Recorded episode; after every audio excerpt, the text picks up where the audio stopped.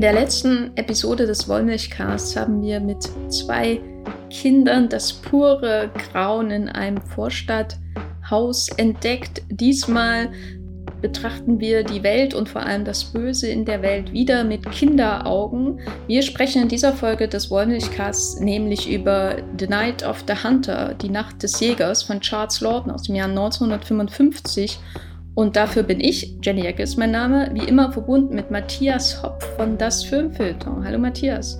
Hallo Jenny.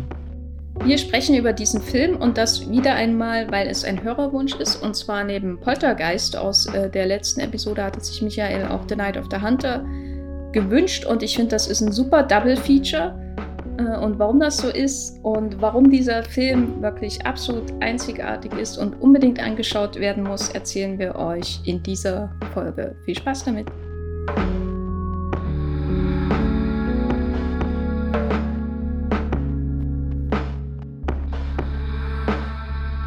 Matthias, würdest du lieber in der großen Depression äh, mit Robert Mitchum in einem Haus zusammenwohnen oder doch in Kalifornien mit den Gräbern, die überraschend aus dem Boden hervorstoßen und dich in die Hölle ziehen? Das ist eine fiese Frage. Aber ich glaube, die Antwort ist tatsächlich der, die, die Depression in den 30ern. Aber auch nur, weil die so geil aussieht. Und ich glaube, das ist ein Satz, den noch nie jemand gesagt hat.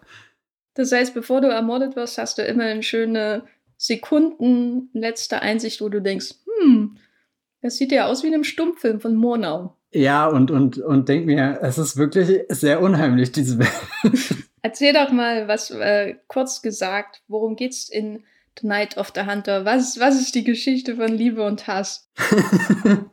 das ist der ganze Film eine große Parabel auf die zwei Kräfte, die unsere Welt lenken und wir dürfen 90 Minuten lang zuschauen und gespannt mitfiebern, wer gewinnen wird, die Liebe oder eben der Hass. Aber um es mal ein bisschen konkreter zu machen, weil das jetzt, glaube ich, sehr abstrakt war, tauchen wir ein. Äh, das spielt, ja, du hast schon gesagt, in den 30er Jahren große Depression. Das heißt, Amerika geht es gerade echt nicht so gut. Das merken wir auch mit den Menschen, die wieder kennenlernen. Die wirken alle nicht glücklich und leben eher abgeschieden irgendwie so von dem großen Rummel der Welt. Da tauchen wir eher in ländliche äh, Gegenden ein und lernen da dann auch eine Familie kennen. Da kommt der Vater nach Hause gerannt und sagt, er hat das große Geld geklaut, 10.000 Dollar. Aber es ist überhaupt kein Triumph, weil die Polizei ist ihm direkt auf den Fersen, äh, stellt ihn und der Vater hat gerade noch Zeit, sich von seinen Kindern zu verabschieden. Aber weil er vorgesorgt hat mit diesem Bankraub, lässt er die Kinder schwören, dass sie das Geld verstecken, beziehungsweise er versteckt es noch und lässt dann die Kinder schwören, dass sie niemanden, wirklich keinem einzigen Menschen, nicht einmal der Mutter sagen, wo das Geld versteckt wird. Dann kommt er ins Gefängnis, ist dort eingesperrt, wird gehängt, aber bevor er gehängt wird, trifft er noch auf einen anderen Mann, der da gespielt wird von Robert Mitchum, der so als das große Böse in diesen Film hineinschleicht. Und Robert Mitchum kriegt halt raus, okay, der hat Geld versteckt, wie komme ich an dieses Geld ran? Ich werde ihn ja überleben und er versucht so langsam erst den Vater auszuhören, aber da kommt er dann auch nicht so weit. Also er muss, muss noch näher ran an die Quelle des Geldes. er macht sich auf den Weg zu der Familie und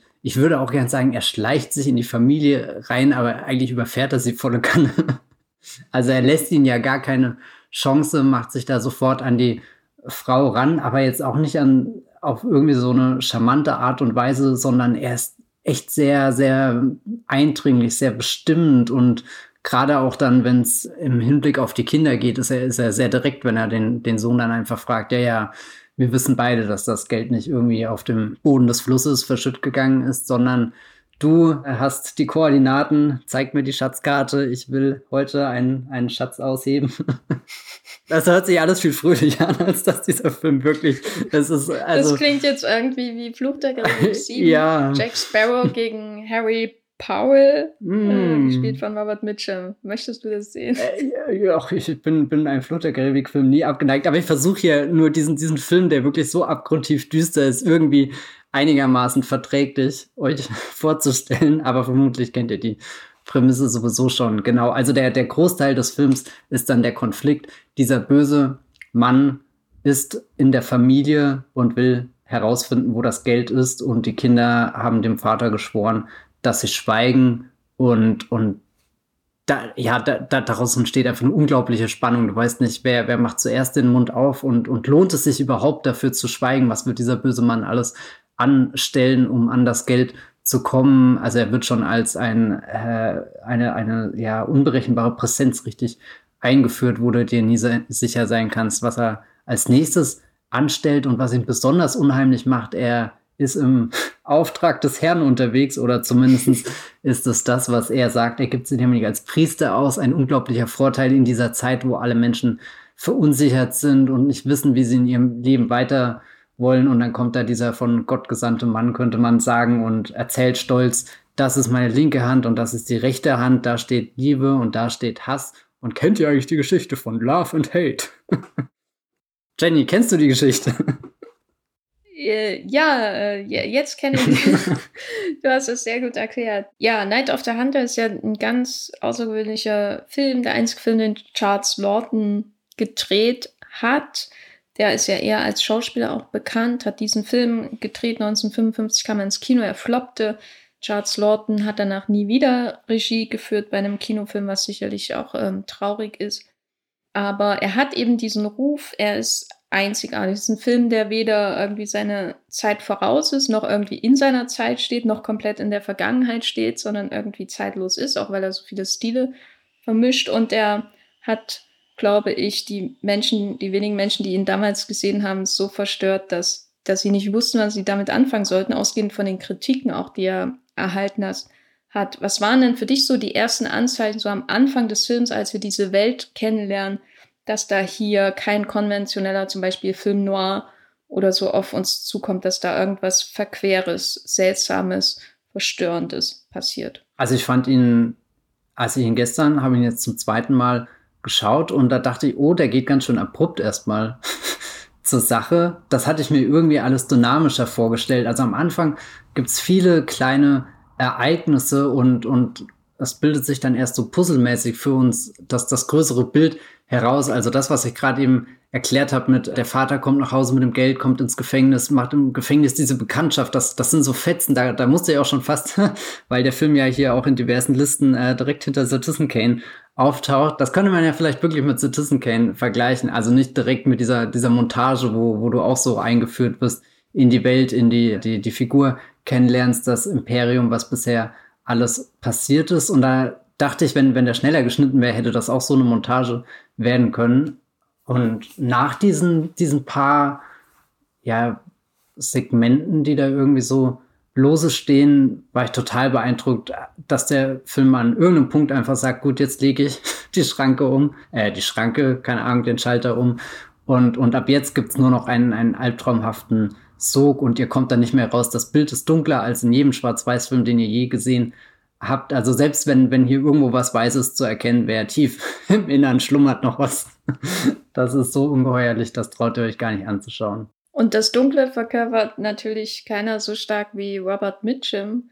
Aber andererseits, wenn man sich so anschaut, in welcher Welt die, die Kinder aufwachsen, braucht es ja nicht Robert Mitchum, um dafür Drama zu sorgen. Gleich am Anfang steht ja auch diese Traumatisierung, insbesondere des kleinen Jungen, die am Ende dann wieder aufgenommen wird, als er sieht, wie sein Vater festgenommen wird vor seinen, also er sieht das vor seinen Augen offensichtlich, sonst soll er das nicht sehen, auf den, also quasi auf den Boden des Gartens geschmissen wird von den Polizisten, äh, die Waffe in der Hand. Das Geld wurde soeben versteckt noch vor den Polizisten und dann wird er quasi weggetragen äh, und es, es, man registriert dann gar nicht so innerhalb dieser Familie, so wie man wie sie kennenlernt, also wie man sie kennenlernt, also ähm, großer Bruder, kleine Schwester und Shelley Winters ist die Mutter. Man registriert dann auch gar nicht so richtig die Tatsache, dass dieser Mann gehängt werden wird. Oder also man hat ja dann so eine Parallelgeschichte. Einerseits diese Kinder und äh, Shelley Winters, deren Nachbarn ihr die ganze Zeit sagen, hier eine ordentliche christliche Frau ist nicht alleinerziehend, die sucht sich sofort wieder einen Mann, insbesondere wenn der letzte gerade im Knast gelandet ist. Ähm, und auf der anderen Seite die Geschichte im Gefängnis, wo Robert Mitchum, der Bettnachbar, der Zimmernachbar, der Zellennachbar von, von dem Vater dieser beiden Kinder ist. Und, und das ist so, hatte ich manchmal das Gefühl, jetzt beim Wiederschauen, als wären das zwei verschiedene Welten. Also man hat nie, oder ich hatte nie das Gefühl, dass ich dass sich irgendjemand eigentlich wirklich in dieser Stadt dafür interessiert, dass da ein Mann gehängt wird bald, sondern die wurden voneinander getrennt und das ist jetzt vorbei. Ja, auch das Gefängnis, du hast ja ein paar Mal so, so aus der Distanz so Establishing-Shots, wo du einfach diesen, diesen Mega-Komplex siehst und der, der wirkt ja auch wie irgendwas, was danach nie wieder sich im Film spiegelt. Danach äh, taucht ja der Film richtig in diese Landschaften, in diese, keine Ahnung, Flussbetten, in Gräser, in Wälder, weiß nicht, in irgendwas ländlicheres ein und, und dann hast du da diesen Stadtkomplex und der verschluckt ihn einfach und dann ist er weg.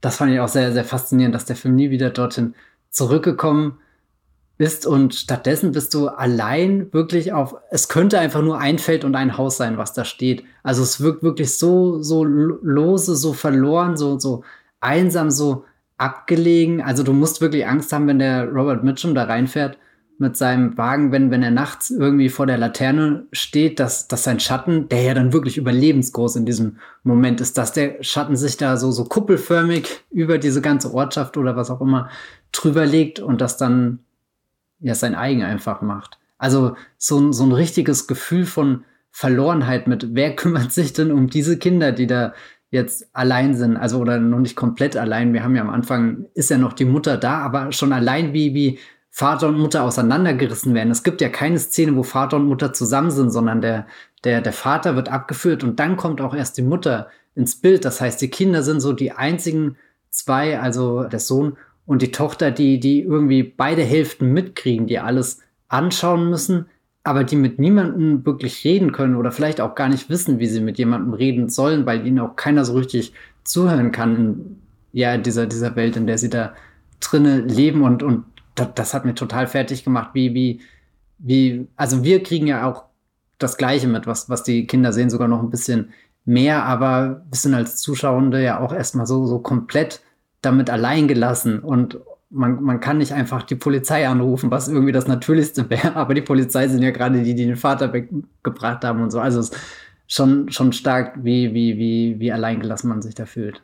Da hilft auf jeden Fall auch die Inszenierung, weil sie ja auch oft so die, entweder nimmt sie die, die Position von Kindern ein, also als zum Beispiel der Vater auf den Boden geworfen wird, hat die Kamera quasi eine Position, als würde sie da hocken auf dem, auf dem, auf der Wiese und, und zuschauen anstatt da nur von oben zum Beispiel drauf zu schauen, wie es jetzt zum Beispiel Erwachsene tun würden. Oder die alternative Inszenierungsweise ist eben so diese, diese Ankunft zum Beispiel von Mitchum so derart übers zu stilisieren. Also, dass man nicht nur einfach diesen Mann in Schwarz, der bedrohlich ist, sieht, sondern man sieht ihn im, mit, dem, mit den Augen eines Kindes äh, quasi zum Dämonen aufgeblasen, der das Licht in ihrem Haus ausmacht automatisch durch seinen gewaltigen Schatten, den du ja auch schon erwähnt hast. Und dadurch werden wir so, so reingezogen. Und das ist das, das Unerbittliche, weil ich muss ja gleichzeitig sagen, der Junge ist jetzt nicht ein, ein, ein Quell des Ausdrucks. Oder wie siehst du das? Ja, also es ist irgendwo nachvollziehbar, warum er so ist, weil, weil er hat ja, nämlich an, das ist nicht das erste Grausame, was er erlebt hat, vermutlich schon das Grausamste, was ihm, oder, oder das, was ihm am nächsten geht. Das ist ja der Vater, der da von den Polizisten zu Boden gedrückt wird, abgeführt wird und danach sieht er ihn ja vermutlich auch nie wieder. Der stirbt einfach, ohne dass er noch einmal mit seiner Familie groß in ähm, Kontakt gerät, aber gleichzeitig denke ich mir halt die ganze Zeit, Gott, was hat er denn sonst noch alles in, in dieser Umgebung erfahren, wo er aufgewachsen ist, wo, wo offenbar ein, ein hartes Gesetz die Straße regelt. Gott.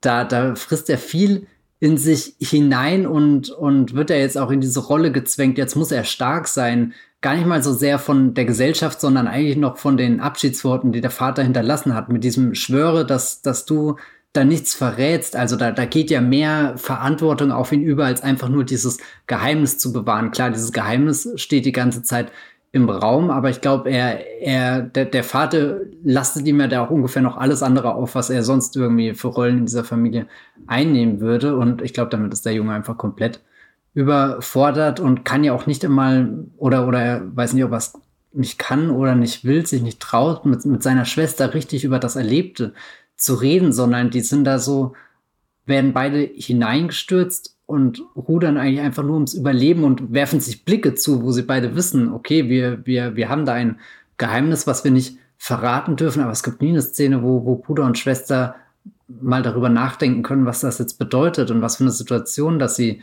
bringt und, und auch sich irgendwie nicht wirklich trauen, den Vater und dessen letzten Willen irgendwie zu hinterfragen. Und, und ich glaube, da, das bringt dann eben die, die Kinder total in, in, so eine Situation, wo, ja, ich weiß nicht, wo, wo sie sich gar nicht trauen, keine Emotionen zu zeigen, Ausdruck zu zeigen. Ich kann es dem Jungen nicht übel nehmen, dass er so ist, wie er ist eigentlich. Nein, übel nehmen kann ich es ihm auch nicht. Ähm, vor allem, weil das ja auch so ein bisschen Methode hat, die dann dazu führt, dass man am Ende seinen Ausbruch nochmal ganz anders wahrnimmt. Mhm, so. Mhm. Das wirkt am Ende wie so ein Ventil, was aufgeht. Wenn er diese Situation nochmal durchleben muss mit einer Person, wo man sich gar nicht vorstellen kann, dass ihn das mitnimmt, dass es passiert, dass er diese Person von Polizisten niedergedrückt wird. Aber auf einmal hat man irgendwie dadurch das Gefühl, dass diese ganze Reise durch die Nacht und die Tierwelt und dann zum Haus von Lillian Gish und dann die Konfrontation mit dem Harry Paul, dass das dann auch so eine Traumabewältigung ist oder sowas in der Art oder eine Flucht vielleicht auch und dass er am Ende erst klar ist, wie traumatisiert eigentlich diese Kinder wirklich sind, wenn, wenn er das dann alles nochmal sieht, was mit seinem Vater passiert. Weil ich muss schon sagen, diese Sache, das mit dem Vater, die ja eigentlich den Plot auslöst, die vergesse ich immer. Und ich, das liegt halt daran, dass so eine, dass Robert Mitchum halt da reinkommt und einfach alle anderen Männer in dem Film platt macht, die Präsenzen, weil es ist halt Robert Mitchum in einer seiner größten Rollen. Und das ist aber auch andererseits wieder effektiv, weil man vergisst natürlich auch diese äußerst dramatische Geschichte, die da am Anfang passiert ist mit, mit dem Vater, der vor ihren Augen festgenommen wird und dann auch noch gehängt wird, der tote Vater, die Mutter wird natürlich auch noch verloren. Und dann denkt man die ganze Zeit nur an Robert Mitchum, Robert Mitchum verfolgt sie, sie müssen gerettet werden. Und am Ende ist dann erst wieder klar, was sie eigentlich wirklich verloren haben, diese beiden, durch dieses Wiedererleben dieses Traumas vom Anfang, diese Spiegelsituation. Am Anfang wird der Vater festgenommen von den Polizisten und am Ende wird Robert Mitchum festgenommen von den Polizisten und der Junge scheint wie in einer Zeitblase, wo er nochmal seinen Vater vor sich sieht und rennt zu ihm und will verhindern, dass passiert, was natürlich im Kontext der Situation, also Mitchum wollte ihn umbringen, mehr oder weniger, ähm, erstmal überrascht. Aber dann ist natürlich die Frage, wie sieht's denn mit der Mutter aus? Weil Shelley Winters ne, haben wir ja schon getroffen in The Poseidon Adventure, eine, eine große Shelley Winters Wasserrolle. Das hier ist natürlich noch die größere Shelley Winters Wasserrolle leider dann. Tragisches Ende für ihre Figur. Eine Szene, über die wir dann sicher auch noch sprechen müssen. Aber davor ist sie ja an Land. Sie ist an Land. Sie, du hast gesagt, sie ist eigentlich gar nicht wirklich in Kontakt mit ihrem Mann.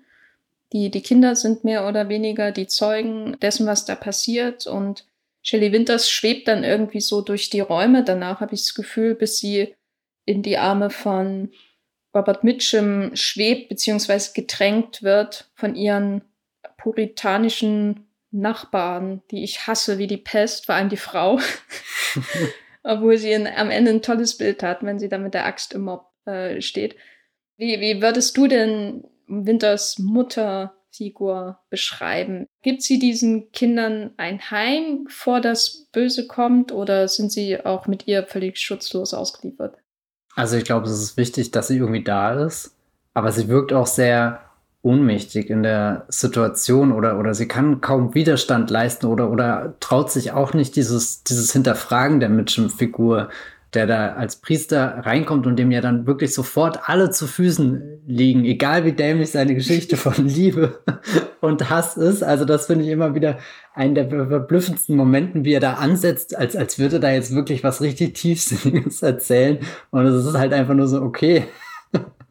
Interessant. Schön, schön, dass du das geteilt hast und auch gut illustrierst mit deinen Tattoos, die du da auf deinen äh, Fingern hast und, und ja wirklich nicht schüchtern bist, äh, das auszustellen oder so. Aber also ich hätte ihn da wahrscheinlich schon an dieser Stelle entlarvt. Wobei, nee, wahrscheinlich nicht. Ich wäre gena nee, ich wär genauso also, ein, ein, eingeschüchtert. Also er ist ja wahnsinnig ein, einschüchternd in dem und, Film. Okay. Äh, ich wäre in die Arme in die Arme gefallen und äh, am Boden eines Sees gelandet, fürchte ich. du hättest besser abgeschnitten. Ja.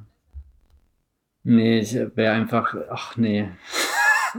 Also dieser Robert Mitchum, also jetzt konkret der, der Harry Pole, den er da spielt, dem will ich nie über den Weg laufen, weil ich weiß, wenn ich dem einmal über den Weg laufe, dann ist mein Leben vorbei. Vor allem, weil er einem so tot langweilt, ne? Also das muss man ja mal sagen.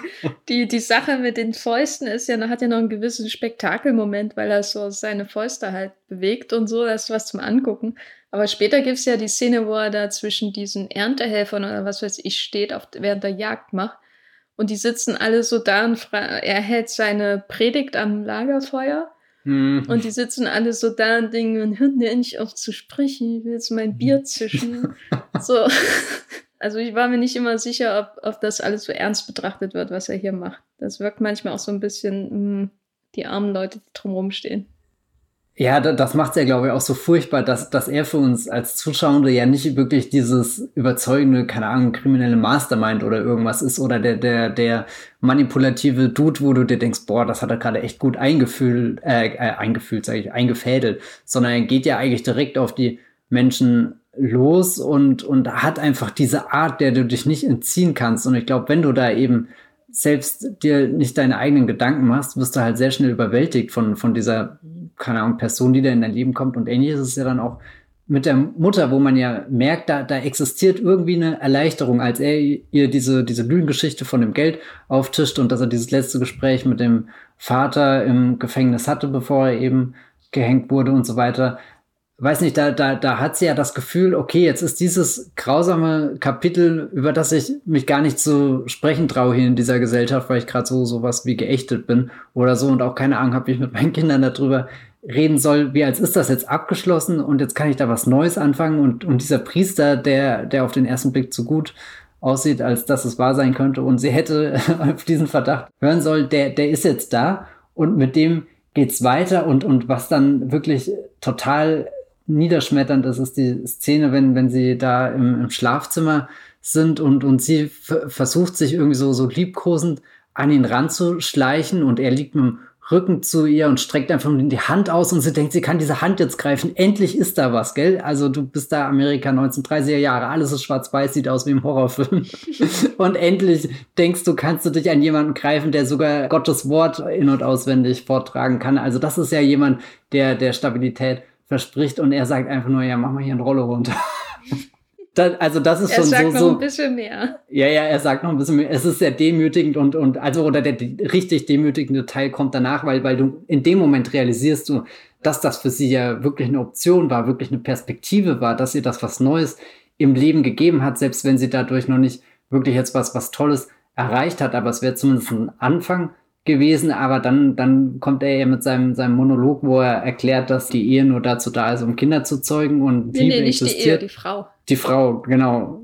Die Frau ist da, um Kinder zu zeugen und irgendwelche, keine Ahnung, der Liebesakt im Bett existiert einfach in seiner Welt nicht. Und, und das wäre ja irgendwie so diese, diese Nähe gewesen, die, die in der Szene so im Raum steht, die du den ganzen Film über nicht gefühlt hast. Den ganzen Film über werden bis an dem Punkt eigentlich nur Menschen weg gerissen und es passiert irgendwas Grausames oder irgendwie ein Schatten taucht auf und, und also da, da hat, hat sie mir einfach wahnsinnig leid getan, dass, dass sie da Hoffnung hineingesetzt hat in etwas, was für uns, wie gesagt, als Zuschauende so offensichtlich böse und grausam ist und, und, und dann halt dieses Böse und Grausame auch noch eben den, den Platz in diesem Film. Also das ist gut, weil, weil das ist was Besonderes. Und das macht auch irgendwie den Reiz, glaube ich, von Night of the Hunter aus. Aber es, also es tut so weh, die Szene anzuschauen, wie er da einfach redet, dieser richtig eklige Harry Paul-Dude. Das ist wahr. Ja, das finde ich auch interessant, äh, zum Beispiel im Vergleich zu Lolita von Stanley Kubrick. Da spielt Shelley Winters ja auch eine sehr, sehr unglückliche Ehefrau, unglücklich im Sinne von, sie stirbt ähm, sehr früh wegen ähm, naja, Sachen. Und da ist es dann so, da hat man manchmal so das Gefühl, dass klar, man hat auch Mitleid äh, mit ihr, dass das passiert, aber gleichzeitig ist da auch so ein belächelnder Blick auf sie, dass sie da auf diesen Humbert Humbert äh, reinfällt, der ja nur auf ihre Tochter abfährt. Und sie hat auch so was weinerlich aufdringliches, nerviges in ihrer Performance drin, was, was absolut glaube ich, Absicht ist, weil ähm, da, da soll auch so die, die Abscheu von Humbert Humbert quasi da ähm, dargestellt werden, die, wie er auf sie blickt, die dann natürlich vollends eskaliert.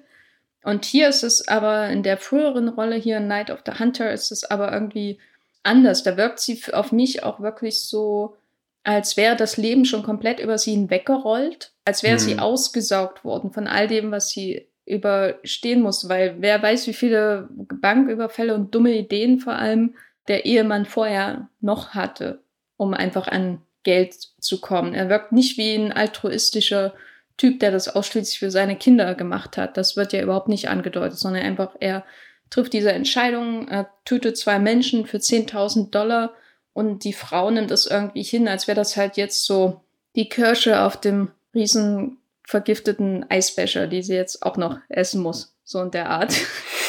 da ist so eine fundamentale Empathie, finde ich, in der Darstellung ihrer Figur, sowohl in ihrer hm. eigenen Darstellung, also Shelley Winters Darstellung dieser Figur, als auch in der Inszenierung, in der Art und Weise, wie sie, wie sie mit so verträumtem Blick irgendwie im Laden steht, wie sie in diesem besonders hübschen Kleid aufgemacht ist und dann mit Robert Mitchum spricht. Und da hast du immer diese, sie ist, sie ist immer sehr zurückhaltend und auch so ein bisschen leise. Und da hast du immer diese laute Nachbarin, die ja sagt, wie die Welt läuft, ne? Nach christlichen Regeln. Frau allein geht nicht, such dir einen Mann, such dir einen Mann, ja, überleg nicht so lange, ne? Heirate den doch, der ist jetzt hier, warte nicht, überleg nicht, was er davor gemacht hat, frag nicht, wie viele Witwen er schon ermordet hat, solche Sachen eben. Aber lass dir die Geschichte von Liebe und Hass erzählen. Genau, also sie wirkt auch so, als wäre sie in so einer leichten Trance. Ähm, vielleicht auch durch ihn, vor allem aber sicherlich auch durch alles, was passiert ist. Also ich sehe da auch so eine gewisse ähm, Schockstarre bei ihr manchmal, die sich so als anwesende Abwesenheit irgendwie in der Körpersprache, ein Blick und so äußert, wenn sie irgendwie in dem Laden steht oder so. Und dann kommt eben Robert Mitchum und das Interessante ist natürlich dann, je mehr sie bemerkt, dass da mit ihm was nicht rund läuft, desto schlimmer wird diese, diese Haltung von ihr, dass sie ihr Schicksal hinnimmt, als wäre das die Strafe, die sie verdient. Und das finde ich dann richtig schlimm, wenn sie da im Bett liegt und die Hände schon so hat, als wäre sie aufgebahrt in einer Kirche. Und er zückt sein Messer und sie nimmt das alles so hin, als würde einerseits, als würde sie das alles verdienen, was jetzt passiert und andererseits, als würde es jetzt endlich beenden, was da passiert. Äh, und das, das macht es für mich auch sehr, sehr bitter, ihre Ganzfigur.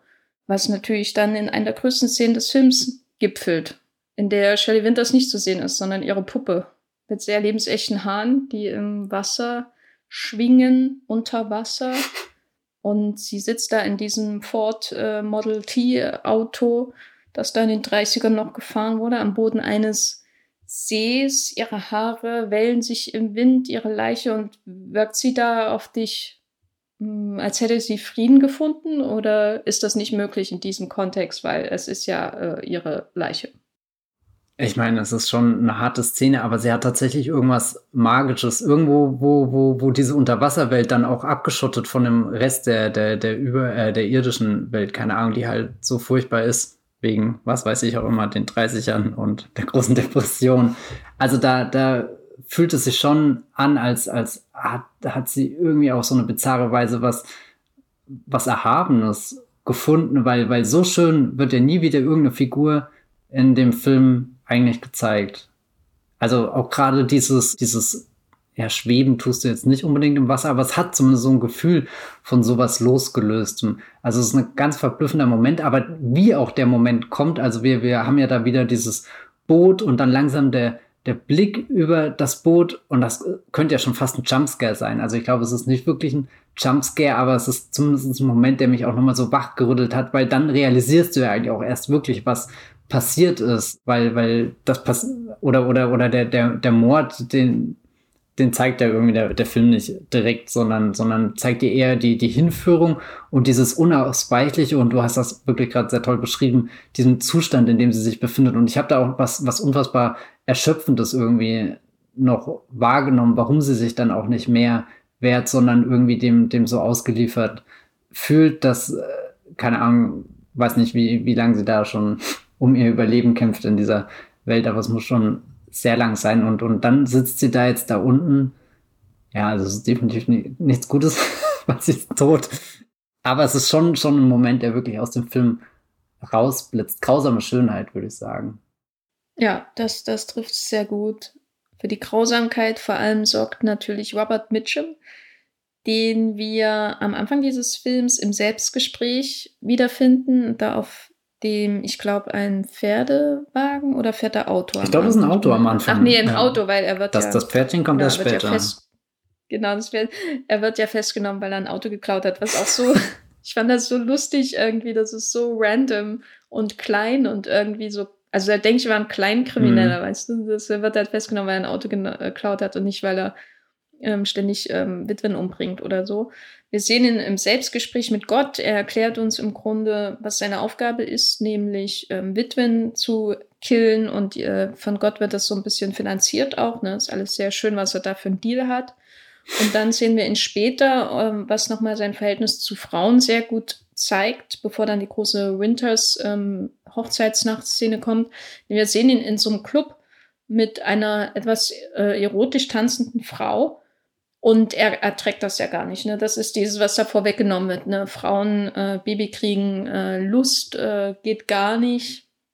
Da läuft bei ihm was fundamental schief. Das hat auch natürlich wieder so Anklänge an den Puritanismus und diese bestimmten Auswüchse äh, des christlichen Glaubens, die in dem Film sehr prominent dargestellt werden, in verschiedenster Hinsicht. Einerseits durch Mitchell natürlich selbst, der ja, der ja einen äh, Prediger, möchte gern Prediger mit einer sehr eintönigen Story oder zweitönigen Story. Zweifäustigen Story. Ähm, genau, spielt und äh, was äh, und dann dann eben auch durch die Nachbarin zum Beispiel, die ich nicht oft genug erwähnen kann und dann später in anderer Form, vielleicht in, in idealerer Form der, der christliche Glaube nat wird natürlich dann durch Lillian Gischs äh, Retterin verkörpert. Aber am Anfang steht dieser Mann mit seinem schwarzen Anzug, seinem gewaltigen Schatten und seiner sehr klar definierten Persönlichkeit. Liebe, Hass, äh, vor allem Hass auf Frauen und, und dieser Glaube, er ist im Auftrag von Gott unterwegs und er bezirzt die alle war, wie, war, mhm. wie macht es der Film glaubhaft, dass die dem alle wirklich im Grunde an, jeden, an jeder Silbe hängen, außer, außer die beiden Kinder. Wie, wie macht er das glaubhaft? Wie macht Mitchum das glaubhaft? Also ich glaube, die Menschen sind halt schon dumm. das ist eine schöne Erklärung. Bitte Drehbuch-Oscar hier. Das nee, Drehbuch, äh, das, das, das kam jetzt plötzlicher, als ich es wollte. Ähm, also, vielleicht erstmal was, was Mitchum macht. Mitchum spielt das unglaublich eindringlich. Ich habe vorhin im Vorgespräch zu Jenny gesagt, wir müssen unbedingt über die Haare reden, wie die nach hinten gegelt sind. Das finde ich schon der Wahnsinn. Aber jetzt gucke ich mir gerade Bilder von ihm an und es ist einfach alles, alles, alles an ihm. Also wie der Hut auf seinem Kopf sitzt, wie, wie seine Augen da in diesem Gesicht sind, sein, sein Mund, wie, wie, wie der, der, der Anzug um ihn rum, die Schleife, die er sich da umhängen hat. Also alles an, an diese, dieser Erscheinung ist so hypnotisierend. Das ist der Wahnsinn. Und, und also als Zuschauer, wie gesagt, weiß ich, er ist böse, aber ich kann trotzdem nicht weggucken. Und ich glaube, ähnlich geht es halt auch den Figuren, die da irgendwie an diesem Flecken Erden, wo sie wohnen, nichts Spektakuläres sehen. Die sind ja weit weg von irgendeiner Stadt oder sowas. Und dann kommt hier dieser Mann rein, der halt wirkt, als wäre er von Welt oder zumindest diesen guten Draht zu Gott hat und halt auch immer so einen dummen Satz auf Lager hat, gell? Mit so der Herrgott hat schon gesagt oder irgendwie so. Also das sagt, das sagt er jetzt nicht im Film, aber er hat ja nicht nur seine, seine Love and Hate Geschichte, sondern er hat ganz viele von diesen Floskeln, wo du erwarten würdest, die hat halt so, so ein Reverend oder was, was ist er denn? Gibt es einen Unterschied? Also ich glaube. Pfarrer? Ja, Pfarrer, Priester, Reverend, Preacher, alles das gleiche, oder? Ja. Okay. ich glaube, wir haben im Podcast jetzt auch bestimmt schon drei verschiedene Begriffe äh, genannt. Also halt, wo, wo, du erwarten würdest, das sagt jemand sowas und das hört sich an, als hat er irgendeinen Bibelvers auswendig gelernt, aber er könnte es auch einfach nur erfunden haben, weil der Satz ist so allgemein, dass er sich ja auf jede Situation irgendwie interessant interpretieren lässt, wenn du gewillt bist, das zu tun. Und die Menschen, die mir da begegnen, die sind ja, wirken jetzt nicht, als wären sie auf dem höchsten Bildungsniveau und deswegen schlucken sie das alle irgendwie so und, und das hat mich wahnsinnig wütend gemacht, dass, dass der Film ja sowieso schon für die Kinder sehr ungerecht ist, aber ich habe immer das Gefühl, selbst wenn die Kinder die Wahrheit sagen würden, würde der Reverend einfach irgendeinen so anderen Satz sagen und, und es gibt ja sogar dann direkt die, die Szene, wo er das dem Jungen sagt, so, so ist dein Wort gegen mein Wort und dreimal darfst du raten, wem geglaubt wird. Mir, denn ich bin hier jemand, der mit Worten eben umgehen kann, der, der so, so ein Trust hat, obwohl es gar keinen Grund gibt, dass, dass die Menschen in mich vertrauen, aber einfach nur, weil ich weil ich so eine, so eine Hülle, so eine Aura irgendwie mitbringe und ich, ich verstehe es ehrlich gesagt auch nicht. Oder, oder, oder ich kann es mir nicht anders erklären, als dass den Menschen da irgendwie dieser, dieser, dieses Ding fehlt, wo sie über diesen Horizont drüber springen und, und den ganzen Scharlatan und alles entlarven können. Also ich musste da oft wieder, oder eins meiner Lieblingsbücher ist hier der Revisor, wo auch jemand in die Stadt kommt und sich als Revisor ausgibt, eben basierend auf einem Missverständnis, weil alle um ihn herum denken, es ist der Revisor und ihm dann zu Füße liegen und wirklich die abstrusesten Dinge machen und der Typ kann einfach durch die Stadt spazieren und, und nutzt das zu seinem Vorteil aus und das ist sehr, sehr unterhaltsam geschrieben bei Google. Aber ich glaube irgendwie so, dass die, die Nacht des Jägers die, die, die schlimmste Version davon ist, wie, wie, wie verdorben jemand sein kann, der, der eben von anderen Menschen für was gehalten wird, was er gar nicht ist. Also da steht dann halt wirklich der Teufel nicht nur vor der Tür, sondern tritt einfach ein und wird begrüßt. Hallo. Aber äh, was ich hier auch nochmal interessant finde, äh, oder was, was mir eben aufgefallen ist, dass die dass der, die stoische Haltung des Sohnes, der ja auch nicht unbedingt viel spricht, sondern wenn überhaupt mal irgendwie einen komischen Gesichtsausdruck macht in der ganzen Zeit, bis er dann zu Lillian Gish kommt, dass das vielleicht auch ähm, ein wirksamer Gegenpol ist. Ne? Der blonde, stoische Sohn und der völlig entgrenzende Ausdrucksmensch Harry Powell, der ja in einer Szene, in dem, kurz bevor Shelley Winters umbringt, also ihre Figur, steht er ja so an diesem Dachfenster und hebt seine Faust oder seine krallenartige Hand so gegen Fenster und du denkst irgendwie, Max Schreck hm. ist da aus Nosferatu rübergekommen. Und das macht er ja auch vor Menschen teilweise. Also das ist ein schöner Kontrast auch, ihn, diesen, diesen äh, mit, in jeder Hinsicht mit Dunkelheit auch assoziierten äh, Menschen, der, wo, der ja irgendwie da durch den Film wuchert, schauspielerisch. Ja. Ne? Also er wuchert ja wirklich, also seine Hände, wie du beschrieben hast, seine Haare, dann ist sein Gerede, es, es ist wie so ein, weiß nicht, so. Ist so wie diese Venom-Masse. Ein Geschwür, das da durch diesen. es ist wie ein Geschwür, das da durch diesen Film läuft und wuchert und wuchert und ähm, sich dadurch auch fortbewegt. Und der Sohn ist wie so ein, eine glasklare spiegelartige, blonde Fläche. Ich weiß nicht, ob das eine nette Bezeichn Beschreibung dieses Schauspielers ist. Ich finde es zumindest beeindruckend, dass, dass diese oder diese Fläche, die du jetzt beschrieben hast, dem Sohn so viel Schutzschild gibt, dass er ja wirklich mehrere Vier-Augen-Gespräche mit dem, dem Teufel quasi überlebt. Also, wo, mhm. wo alle anderen Figuren sehr schnell einbrechen oder gar keinen Widerstand leisten, sich irgendwie diesem Preacher ja, weißt schon. oh Gott. Wir müssen uns auf ein Wort einigen. Äh, Prediger. Okay, dem Prediger, dem, also die, die lassen sich da alle sehr schnell übermannen und dass der Sohn so viele Gespräche mit ihm überlebt und, und bei, bei dem, dem Schwur bleibt, den er jemanden geleistet hat, der gar nicht mehr da ist, wo er auch gar nicht war. Also so, ergibt das überhaupt Sinn? Könnte er nicht einfach sagen, da ist das Geld und dann verschwindet das Böse irgendwie? Das wäre ja auch irgendwie eine, einen Gedanken, den jemand haben könnte, der in dieser Situation ist, aber, aber er bleibt einfach erstmal stur und, und das finde ich sehr bemerkenswert. Ja, das scheint ja auch die einzige Verbindung zu seinem Vater zu sein, ja. ne? diesen Schwur aufrechtzuerhalten. Also es geht gar nicht darum, ist das falsch oder richtig, sondern das ist halt noch das, was ich von quasi dieser Familie habe. Hm. Ja. Und die Mutter, die gleich stirbt. Vielleicht hätte ich mich lieber auf die Mutter konzentrieren sollen. Ja, ja.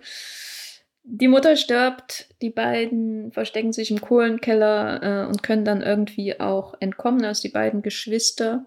Und es beginnt die Reise, die mich sehr stark an den großen Animationsfilm Der Prinz von Ägypten mhm. erinnert hat, in dem es ja um Moses ging. Gut, dass ich Religionswissenschaft studiert habe, aber ich trotzdem zuerst an der Prinz von Ägypten denken musste. Ähm, ein Film, der mich tief beeindruckt hat als Kind. Naja, wie dem auch sei. Kind ist auch ähm, äh, untertrieben. Ich war, glaube ich, schon viel zu alt. Naja, wie dem 26. auch sei. nicht, nicht ganz. Es beginnt diese Reise auf dem Fluss. Und. Ah, jetzt verstehe ich es auch. Oh Gott. das hat lange gedauert.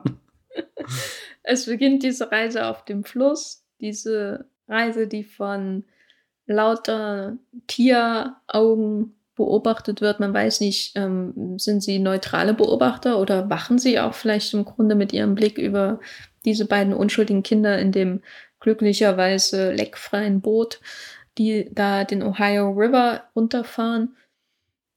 Beschreib doch mal, was, was da uns gezeigt wird, weil das ist ja wirklich so, dass ähm, man könnte fast sagen, Centerpiece dieses Films, das, worüber alle reden, wenn sie über Night of the Hunter reden, wenn es nicht gerade um die, die Fäuste von Robert Mitchum geht. Ja, also es ist schon wirklich, wie banal die Fäuste wirken, wenn, wenn du diese Bilder dann siehst. Ich finde das, also ich kann das nachvollziehen, warum das die Szene ist, über die alle reden. Es wirkt halt wie, als hätte uns Charles Lawton das, das Kino geschenkt in dem Moment und dann gleich wieder weggenommen, als Szene oh. vorbei war. und gesagt hat, ihr habt es kurz gesehen, so gut kann es sein, aber tja, lebt jetzt damit.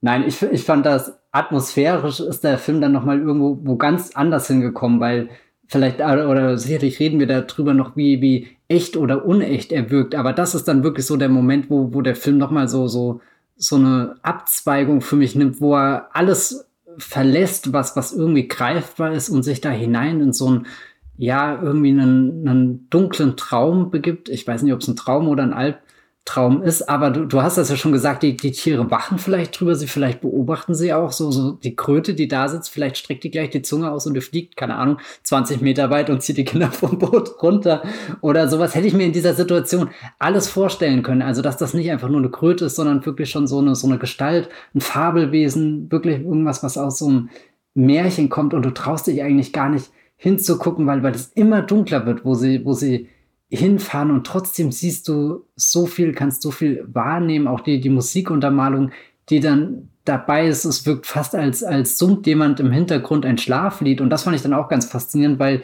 du den Robert Mitchum Charakter ja auch oft hast, der da irgendwie nicht nur mit sich selbst und mit Gott redet, sondern da irgendwelche Lieder vor sich herträllert, was natürlich super verstörend ist, wenn du merkst, auf welchem, welchem, äh, keine Ahnung, äh, Feldzug er sich da gerade befindet, wirkt das ja einfach nur unverschämt, wie er da so fröhlich singen kann. Aber dann ist das Lied auch irgendwie auf der Seite der, der Kinder, hatte ich das Gefühl, und legt sich auch so wie so ein Schleier über sie. Also es hat, hat ein Gefühl von Geborgenheit. Aber es ist ähnlich wie, wie die Szene, wo die, die Mutter oder die Puppe der Mutter, die Puppenmutter unter Wasser äh, ist und, und wir schauen eigentlich eine Leiche an und trotzdem sieht diese Leiche wunderschön aus und das halt auf eine ganze Montage irgendwie ausgeweitet, dieses Gefühl der absoluten Unsicherheit. Wohin gehen denn die Kinder? Die haben ja wirklich gar keinen mehr, den sie kennen, sind eigentlich mittellos. Ich meine, irgendwo haben sie ja auch 10.000 Dollar in der Puppe, aber um Gottes Willen, das können sie ja nicht ausgeben, weil ich glaube, sobald die Menschen realisieren, was da los ist, fällt irgendjemand über sie her oder, oder im schlimmsten Fall verbreitet sich das Wort so weit, dass der Robert Mitchum sie noch schneller findet, als er es sowieso tut. Also, boah, ich habe mich selten so Mutterseelen allein gefühlt, dass es wirklich als, als katapultiert dich der Film dann in eine fremde Welt und, und dann musste ich oft an so, so, wir haben früher im Unterricht manchmal so, so auf so Overhead-Projektoren Dinge ausgeschnitten und dadurch so Geschichten gebastelt quasi. Du hattest dann im Hintergrund was und im Vordergrund Figuren, die du so mit so Stäbchen bewegen konntest. Und das hat mich wirklich daran erinnert. Und das hat auch so was eher abstraktes, silhouettenhaftes und auch sehr, sehr einfaches, durchschaubares, aber auch was, was sehr dichtes, atmosphärisches, wenn du das dann auf einmal so in so bewegten Bildern siehst und eben auch mit dieser einen Flussströmung, die, die definitiv in eine Richtung geht. Also die jetzt auch irgendwie nicht sagt, die, die Reise endet gleich, sondern die zieht dich da mit rein und vielleicht wirst du dann selbst in Trance versitzt und schwimmst weiter mit dem, dem Fluss und, und hoffst halt, dass die Kröte, die dich beobachtet, nur was Gutes für dich im, im Sinne hat und, und dich nicht anspringt, weil sonst wärst du ihr schutzlos ausgeliefert. Drei Anmerkungen dazu. Ich habe es mir aufgeschrieben. Oh ja. Erstens, ihr habt viel interessantere Sachen mit dem Polylux gemacht als wir. wir Moment, ist Polylux nur, ein, ein anderes Wort für. Ja, wir haben immer ähm, Polylux dazu gesagt. Ah, okay. Wir haben da Folien angeschaut mit Gleichungen und ja, Folien sonst haben wir auch gemacht. mit Organen und Folien mit irgendwelchen Blüten. So, das ist meine Polylux-Erfahrung. Insofern Neid. wir waren schon eher auf dem Lotto-Reiniger-Level hier. Genau. ähm, zweite Anmerkung. Mich hat die, die Sequenz an den Auftakt von Poltergeist erinnert. Und zwar dieses Gefühl des ähm, seligen Ruhens und gleichzeitig weißt du, hier, hier kommt irgendwas. Und zwar haben wir ja im Poltergeist, haben wir im letzten Podcast auch drüber gesprochen, diese Auftaktsequenz, wo der Hund ähm, durch das Haus spaziert und die Familienmitglieder alle schlafen und dann hast du auch dieses Rauschen im Fernsehen und wenn du weißt, du schaust jetzt Poltergeist, ein Film namens Poltergeist, vielleicht hast du sogar irgendwie einen Trailer gesehen oder das Poster gesehen ähm, und weißt, was der Fernseher bedeutet, dann hast du gleichzeitig diesen naiven tierischen Blick wieder auf diese Menschen, die da im Schlaf versunken sind und sich in, in Sicherheit wähnen und die, diesen Fernseher, der verspricht, was da jetzt über sie hineinbrechen wird. Und es ist ja eine ähnliche, sage ich mal, Gefühlsmischung, die wir in längerer Form auch bei Night of the Hunter haben. Auch diese tierische Komponente, diese Idee, da ist jemand, äh, der einen Blick drauf wirft, der nicht menschlich ist, ähm, sondern eher sowas wie ein möglicherweise eben neutraler Beobachter. Irgendwie liegt man dann bloß vor der Natur, so in der Art. Also die Natur wertet ja nicht, die schaut einfach nur anders als die Menschen, die durch ihre ganzen intellektuellen Konstrukte natürlich vorbelastet sind. Und die schaut einfach nur und die sieht diese beiden Kinder in, den beiden, äh, in dem Boot. Und das andere, was ich interessant fand, dritte Anmerkung, ist diese, du hast es erwähnt, das wirkt so eben auch mit dem Polylux-Vergleich, das wirkt so ein bisschen flach oder flächenhaft, wie so ein Scherenschnitt oder Schattenspiel aus China hm. oder sowas in der Art. Das finde ich in dem ganzen Film ein wiederkehrendes Motiv. Diese diese Flächenhaftigkeit des Bildaufbaus auch. Also es gibt natürlich Bilder, die ähm, ähm, Einstellungen, die mit der Tiefe des Bildes arbeiten. Also zum Beispiel natürlich, wenn die Faust von Robert Mitchum im Vordergrund da sich da festhält. Immer wieder die Faust. Oder wenn man ihn im Vordergrund richtig sieht, ausgeschnitten mehr oder weniger in so einem Split-Diopter-Shot, und dann ähm, so extrem scharf oder versucht äh, ähm, scharf zu sein, dann ähm, den hin im Hintergrund noch etwas. Ich habe gerade vergessen was, aber es war ein sehr auffälliger Shot im Film. Und so, das wird, ne, sowas kommt natürlich vor, aber wenn wir zum Beispiel dran denken, wie das Bild von Shelley Winters unter Wasser aussieht. Wir sehen nicht die Tiefe des Sees, in dem Sinne nicht die, die Weite des Sees, sondern der, der See erscheint dort wie so in einem Querschnitt und alles ist sehr flach, das Bild selbst, auch diese Bilder in den Häusern mit diesen kapellenartigen Schatten, also dass man so spitze Schatten hat wie Dächer, dann nochmal so, das wirkt alles sehr flächenartig, flach. Das hat für mich auch so den, den Eindruck verstärkt, dass, als würde man so Bilder in einem Märchenbuch umblättern. Mhm, mh. Die Geschichte. noch am besten ausschneiden, ein Teelicht hinten dran stellen, was dann so flackert. Genau. Weißt du, was zwei äh, gegenwärtigere Filme sind, an die ich denken musste? Einmal Life of Pi gibt es so eine Sequenz, wo, wo er auch einfach mit dem Richard Parker auf dem Boot durch so ganz verschiedene Welten, sage ich jetzt mal, gleitet, die, die jetzt nicht aussehen wie einfach das Meer, sondern wo du das Gefühl hast, er begibt sich auch in so einen magischen Ort irgendwie. Ich weiß nicht, ob mit du das vor Augen äh, hast. Mit den leuchtenden Quallen unter Wasser, die er gar genau, nicht so richtig mitbekommt. Ja, oder, oder wo dann auch sich, sich einfach der, wo das Wasser mal ganz ruhig ist und du, du siehst, wie sich die, die fast schon äh, orange, rosa, bläulichen Wolken drinnen spiegeln oder so ganz so viele Momente, wo du eben nach dem Schiffsunglück und, und all dem, dem Chaos davor so, so eine richtig ruhige Passage hast. Und das andere, wo ich dran denken musste, war, wenn sie sich da auf dem Heuboden zurückziehen, um die Nacht zu verbringen, aber dann weit, weit, weit in der Entfernung kommt der Böse auf dem Pferdchen. Und ich glaube, das Pferd war wirklich nicht dankbar, dass es ihn tragen musste. aber er reitet da so, so unbekümmert und er ist so weit entfernt, aber gleichzeitig auch so nah, dass sie ihr Versteck verlassen müssen. Also das war so ein wahnsinnig unheimlicher Moment und da muss ich immer an die Ringgeister im Herr der Ringe denken, wenn die am Anfang in die Gefährten auch immer so, so, sie sind irgendwie distanziert, reiten da in der Entfernung auf den Straßen und wir bewegen uns abseits der Wege und trotzdem hast du das Gefühl, die können jederzeit eben über diese Wurzel drüber blicken und dann müssen sie eigentlich nur mit der Hand runterreißen und ziehen dich an deinem Hobbitschopf hoch. Das hatte, hatte ich totale Gänsehaut-Moment, musste ich dran denken. Keine Ahnung, ob das in irgendeiner Verbindung steht, irgendwo außer bei mir im Kopf, aber jetzt ist es da und es ist in diesem Podcast festgehalten, für immer. Hilfe. Ich fände es aber gut, wenn Peter Jackson noch eine Extended, Extended Edition vom Herr der Ringe machen würde, in der die Ringgeister auch ein fröhliches Lied singen würden. Mit ihren Stimmen. Und laufe ich durch das Auenland. Genau. Bagginses. hm. Ich, ich fände die auf jeden Fall noch viel spannender. Ich meine, farblich passen sie auf jeden Fall sehr gut zu, zu Harry Powell, muss man schon sagen. Ja, nee, aber, aber also ich glaube, vor, vor allem war es für mich wirklich dieses Gefühl von, du kannst die Gefahr anschauen, wie sie vorbeizieht und sie ist weit genug weg, dass du nicht direkt wegrennen musst, aber sie ist trotzdem zu nah, als dass du dort verweilen kannst. Also die, wirklich dieses Gefühl und, und also diese Einstellung, wo, wo sie oben auf dem Boden sind, du hast das aus ihrer Perspektive, er reitet da, also einfach unfassbar. Also da, da hätte ich gern Charles Lawton ins Gefängnis. Zu ins gut. Gefängnis. da, da rufe ich die Filmpolizei, das ist illegal. das ist zu viel. Genau, an dieser Stelle, weil wir gerade dabei sind, muss man, glaube ich, auch einen Shoutout machen an den Kameramann Stanley Cortez. Der hat auch, ähm, und da ist er wieder, Orson Welles, äh, The Magnificent Ambersons ins, ähm, ähm, glänzt, wie man auf Englisch äh, nicht so richtig sagen würde. Und der hat, glaube ich, einen riesen Anteil auch an, an dem Look des Films. Also Mitch, mhm. äh, ähm, Charles Lawton ist ja daran gegangen, auch mit der Vision, das am ähm, Stummfilm zu orientieren. Also das kommt auch von ihm, äh, die Einflüsse von Mornau, die insbesondere in, natürlich in der Flusssequenz und dann auch in der Heubodensequenz und in jeder anderen Sequenz mit Lillian Gish ähm, zu, zu tragen kommen. Also Monau und so weiter. Das kommt von Charles Lawton schon. Das gehört zum Konzept äh, für den Film und er hat das Drehbuch ja auch überarbeitet. Also er hat einen riesen Einfluss auf den Film.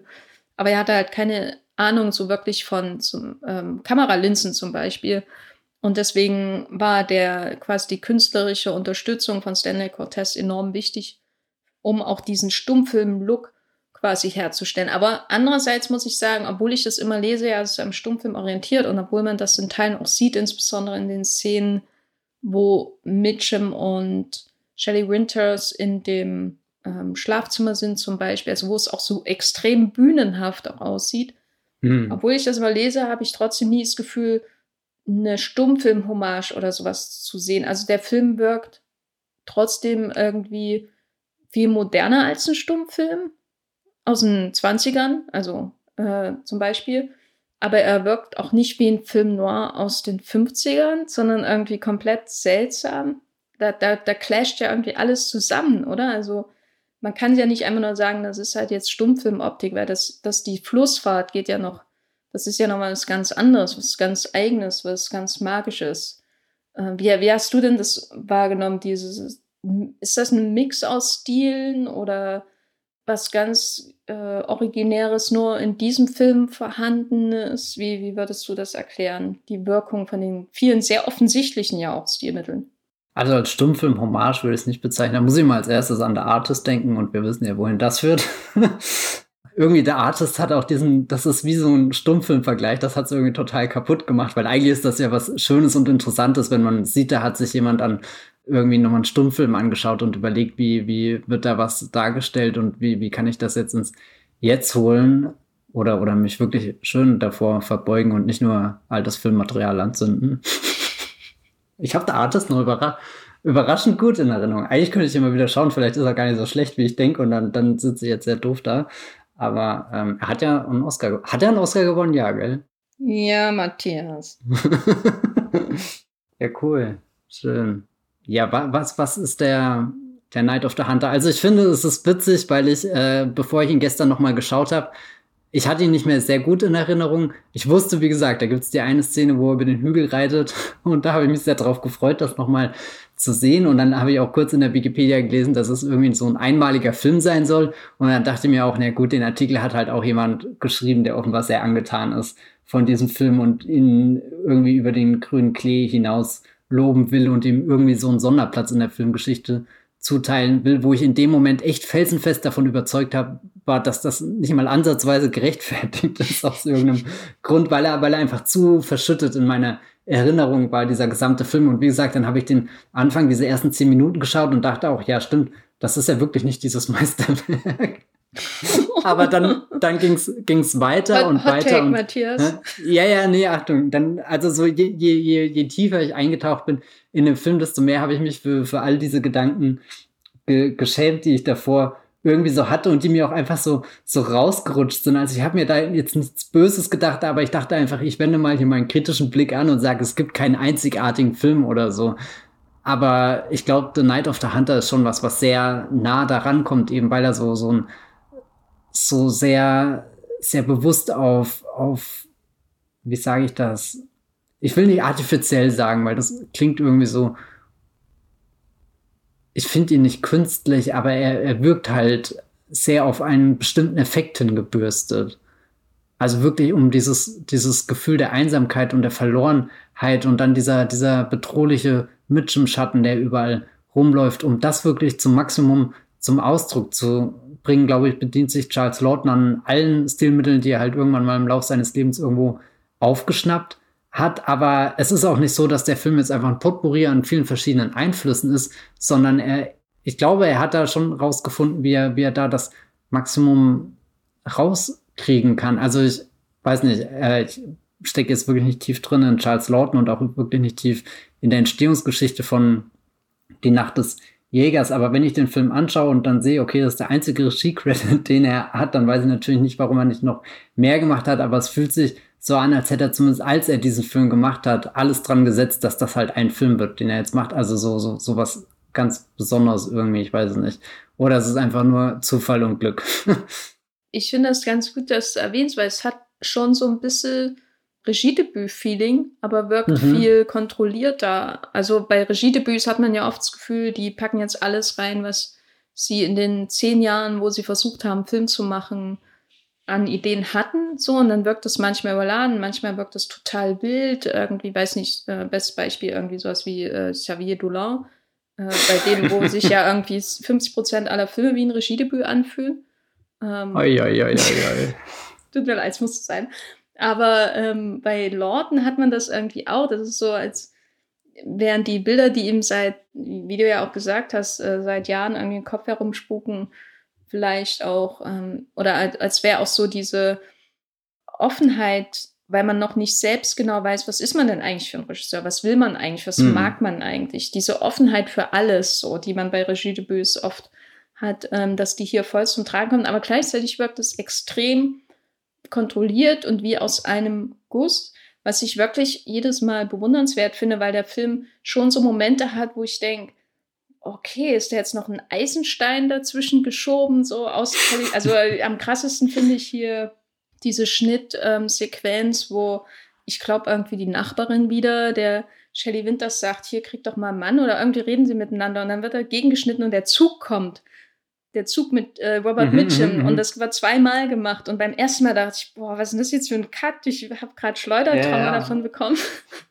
und beim zweiten Mal, okay, ja, irgendwo zwischen D.W. Griffith und Sergei Eisenstein hat da jemand einen intellektuellen Orgasmus gehabt und dachte, das will ich auch mal im Film bringen, so in der Art. Äh, und dann hat er es halt hier drinne und und das ist so, sind so Sachen, die da manchmal wie ein Hammer in den Film hineinschlagen und trotzdem geht er darüber, darunter nicht zu schaden oder so. Er hält das alles auf, diese vielen Kräfte, die da auch so ästhetisch gesehen in ihm wirken.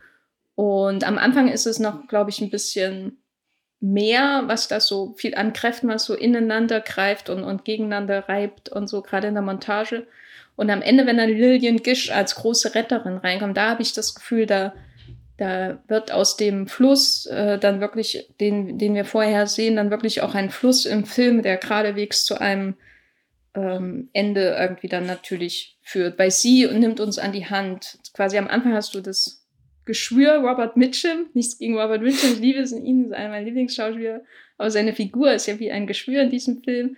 Und dann hast du diese reinigende, ordnende Kraft von Lillian Gish am Ende. Und dadurch kommt nie dieser, dieses Gefühl am Ende zustande, wo man denkt, äh, viel ausprobiert, aber nichts passt zusammen. So, was man ja manchmal bei Regiedebüts hm. hat. Und auch nie dieses Gefühl von, oh, da hat aber jemand sehr hart versucht, es sich zu beweisen. Genau. Oder so. Also da, da, da ist der Film komplett seiner Geschichte verschrieben. Also so kein Stilmittel reingebracht, einfach nur weil es cool ist oder irgendwie sowas. Oder weil, oder, ja, bestimmt schon, weil er es schon immer mal ausprobieren wollte. Ich glaube, das steckt definitiv im Film drin, aber, aber richtig gelenkt und, und nicht einfach nur, guck mal her, wie, geil ich bin, ich mache jetzt den Oberstylo-Film und wir rutschen jetzt mal alle den Fluss hier runter. Ich glaube, das denkt kein Mensch. ich glaube, genauso stand er am Set. Pass auf, wenn, wenn David Fincher nach, nach Menk kommt, äh, äh, Lorton und, und oh. da werden wir in Schwarz-Weiß einige äh, Impressionen von den Dreharbeiten zu The Night of the Hunter bekommen, natürlich. Gibt es ja auch so eine, so eine, so eine äh, Auteur-Theorie, wer, wer der wahre Genie hinter der Nacht des Jägers ist. Ist es Mitchums Love and Hate-Rede oder ist es wirklich. Äh ist sein, sein rechter Zeigefinger. ähm, was hältst du denn von Lillian Gishs Figur? Die Retterin in der Not. Ja, ich habe mich äh, nicht getraut, ihr zu vertrauen. Eben, weil ich sehr aufmerksam davor den Film gesehen habe und da, da gibt er dir wenig Anlass, einer erwachsenen Figur Vertrauen zu schenken, dass die wirklich mal zuhört, dass die wirklich diesen ähm, Harry Paul durchblickt. Und die Schlüsselszene für mich war dann aber, als sie auf der Veranda steht und, und die, die Kinder eigentlich noch herkommen lässt, wo ich dachte, naja, super, jetzt ist vorbei.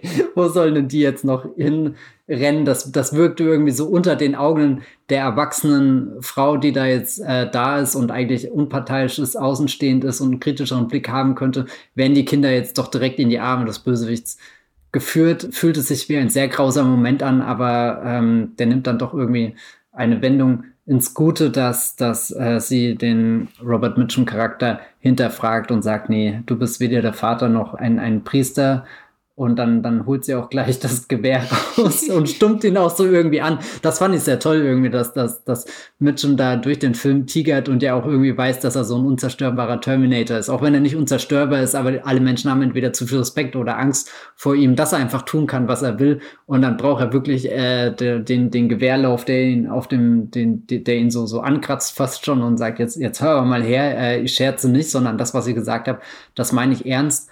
Und, und der, die, die Schlüsselsequenz mit ihrer Figur ist dann eben, dass sie auf dieser Veranda steht und das Gewehr im Anschlag hat und auch nicht loslässt, weil ich habe viel zu sehr damit gerechnet, dass Mitchum in dem Moment, wo sie das Gewehr wieder runternimmt und denkt, die Gefahr ist weg, springt er sie irgendwie an und, und äh, keine Ahnung, dann ist sie halt die nächste Frau, die auf seiner Liste irgendwie abgehakt wird oder keine Ahnung was. Mit dem habe ich allem gerechnet, aber dass, dass sie da so stark und so standhaft bleibt und einfach wirklich auf ihr, ihr Urteilsvermögen pocht und, und wartet, bis, bis er von dann gezogen ist, ehe sie das Gewehr wieder runternimmt. Da, da konnte ich das genau nachvollziehen, was du beschrieben hast, dass wir eben aus dieser furchtbaren ähm, Harry Paul-Ecke hin zu dem, dem Pfad der Erlösung kommen. Ha, der Pfad der Erlösung. Das könnte sich auch schon anhören, als hätte das Harry Paul gesagt.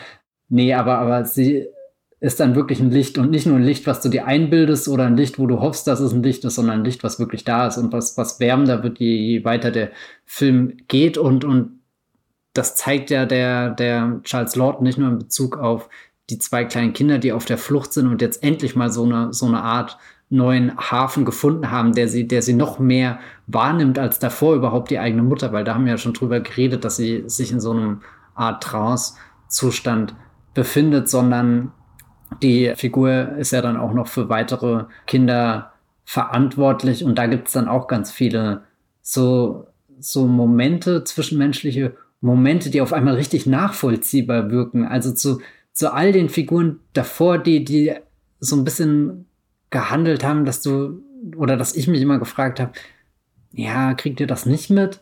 Wirkt sie, als, als sieht sie die Welt ganz glasklar. Und, und das ist sehr erstaunlich, dass, dass der Film da diese, diese Bewegung durchläuft hin zu, zu, zu dem Licht.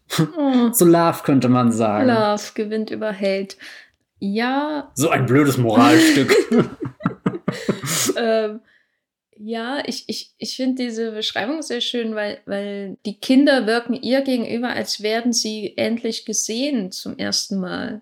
So, mhm. also auch wie die Blickwechsel, die es so gibt, woran sie merkt, dass mit dem möchte gern Vater was nicht stimmt, wie sie zu dem Jungen hinschaut, sein Verhalten beobachtet und so weiter. Das wirkt so, als würde eben zum ersten Mal jemand sie wirklich sehen. Vielleicht seit der Eule, die über den Fluss äh, zugeschaut hat, sehr neugierig und dann nach Hogwarts abgezischt ist. ähm, nein, also das ist, glaube ich, ganz wichtig, weil das zeigt sich ja dann auch wieder mit dem äh, ältesten Mädchen in ihrer Obhut, die eine ganz, mhm. für mich ganz, ganz wichtige Rolle spielt, wenn es darum geht, wie verfährt der Film mit, im Umgang mit dem Puritanismus äh, in diesem Städtchen am Anfang, ähm, dieser Druck, der auf Shelley Winters ausgeübt wird von der Nachbarin, da ist sie wieder. Ähm, und wie, wie, wie denkt der Film quasi argumentativ, das Drehbuch ähm, argumentativ weiter, wie ist quasi der Ist-Zustand dieses Christentums in dieser, in dieser, äh, auf der Pampa, wenn man so will, da in, in diesen Südstaaten, äh, Virginia ist es, glaube ich. Und äh, wie könnte er sein? Wie soll, wie sollte, wie sollte der Glaube quasi in den Alltag hineinwirken? Wenn man so will. Und das zeigt sich dann bei Lillian Gischs Figur, die natürlich auch mit der Bibel rumwedelt und so, aber auf eine ganz andere Art als die Figuren vorher. Und das zeigt sich vor allem im Umgang mit diesem jungen Mädchen, dass, äh, was ich absolut nachvollziehen kann, sich sofort in diesen creepy Priester äh, Prediger Robert Mitchum verliebt, weil er ihr irgendwie ein Eis kauft und eine Zeitung oder sowas in der Art. Und das ist nicht sogar eine Filmzeitschrift? Ja, ja, das ist sowas wie, äh, damals gab es ja so Zeitschriften wie Photoplay oder so, die ganz glamouröse, beschönigte Porträts von Stars und so geschrieben und fotografiert natürlich dann ähm, abgedruckt haben. Und sowas in der Art war das dann. Sowas wie Photoplay. Auch ähm, auf dem Cover natürlich irgendwie so ein Liebespaar.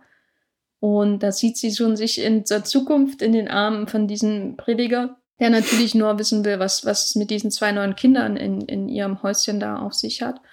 Und das ist so ein, ein, schöner Kontrast, einfach wie, wie uns das zuerst gezeigt wird und wie wir dann daran vielleicht auch ähm, so an dem, was wir am Anfang des Films gesehen haben, vielleicht so unsere Erwartungen an die Reaktion der Umwelt auf ihr Verhalten irgendwie wie aufbauen. So, also wenn die Nachbarin das sehen würde, würde die die wie eine Aussätzige behandeln sozusagen fast. Die flirtet nicht nur mit Jungs, sondern auch mit einem älteren Mann. Und die ist wahrscheinlich erst 16 oder 15 oder so. Und das kann ja nicht gut gehen, so eine Art. Also, ähm, und dann sehen wir aber das reale Verhalten von Lillian Gischs ähm, Figur gegen Ende, wo sie da absolute Nachsicht und Verständnis und die ähm, zeigt und diesen äh, erklärt hier, du bist äh, auf der Suche nach Liebe und so weiter und so fort. Und das ist, ist so ein weiß nicht, das ist so ein überraschend, wirklich extrem überraschend herzerwärmender Moment in diesem Film, wo die davor mit der Knarre rumgelaufen ist und wo Frauen vor allem furchtbar behandelt wurden. Also mhm. und sich auch furchtbar behandelt haben, gegenseitig die Nachbarin, die steht auf meiner Killliste, ist recht. Ähm, Hauptsache, sie hat nicht gerade eine Axt in der Hand, weil da habe ich keine Chance. Ja, ich glaube, das ist das erste Haus. Oder das, das ist so ein Haus, wo ich, wo ich schon Probleme hätte, mich zu entscheiden, würde ich lieber hier wohnen oder äh, mit der Familie von Poltergeist im Haus, wo kein Poltergeist drin ist. okay, ja. Hättest du oder hattest du jemals den Verdacht, dass sich die Figur auch doch nur als, keine Ahnung, böse Hexe oder sowas, weil du gerade Häuschen gesagt hast, musste ich dran denken, wie, wie irgendwie so die, die Hexe Hänsel und Gretel in ihr Lebkuchenhaus hineinlockt und, und in Wahrheit sind all die Kinder, die sie da, äh, keine Ahnung, pflegt, auch irgendwie nur ihre Gefangenen und müssen sich dann in den Keller stellen mit dem Gesicht zur Wand und dann wisst ihr ja, wie es weitergeht.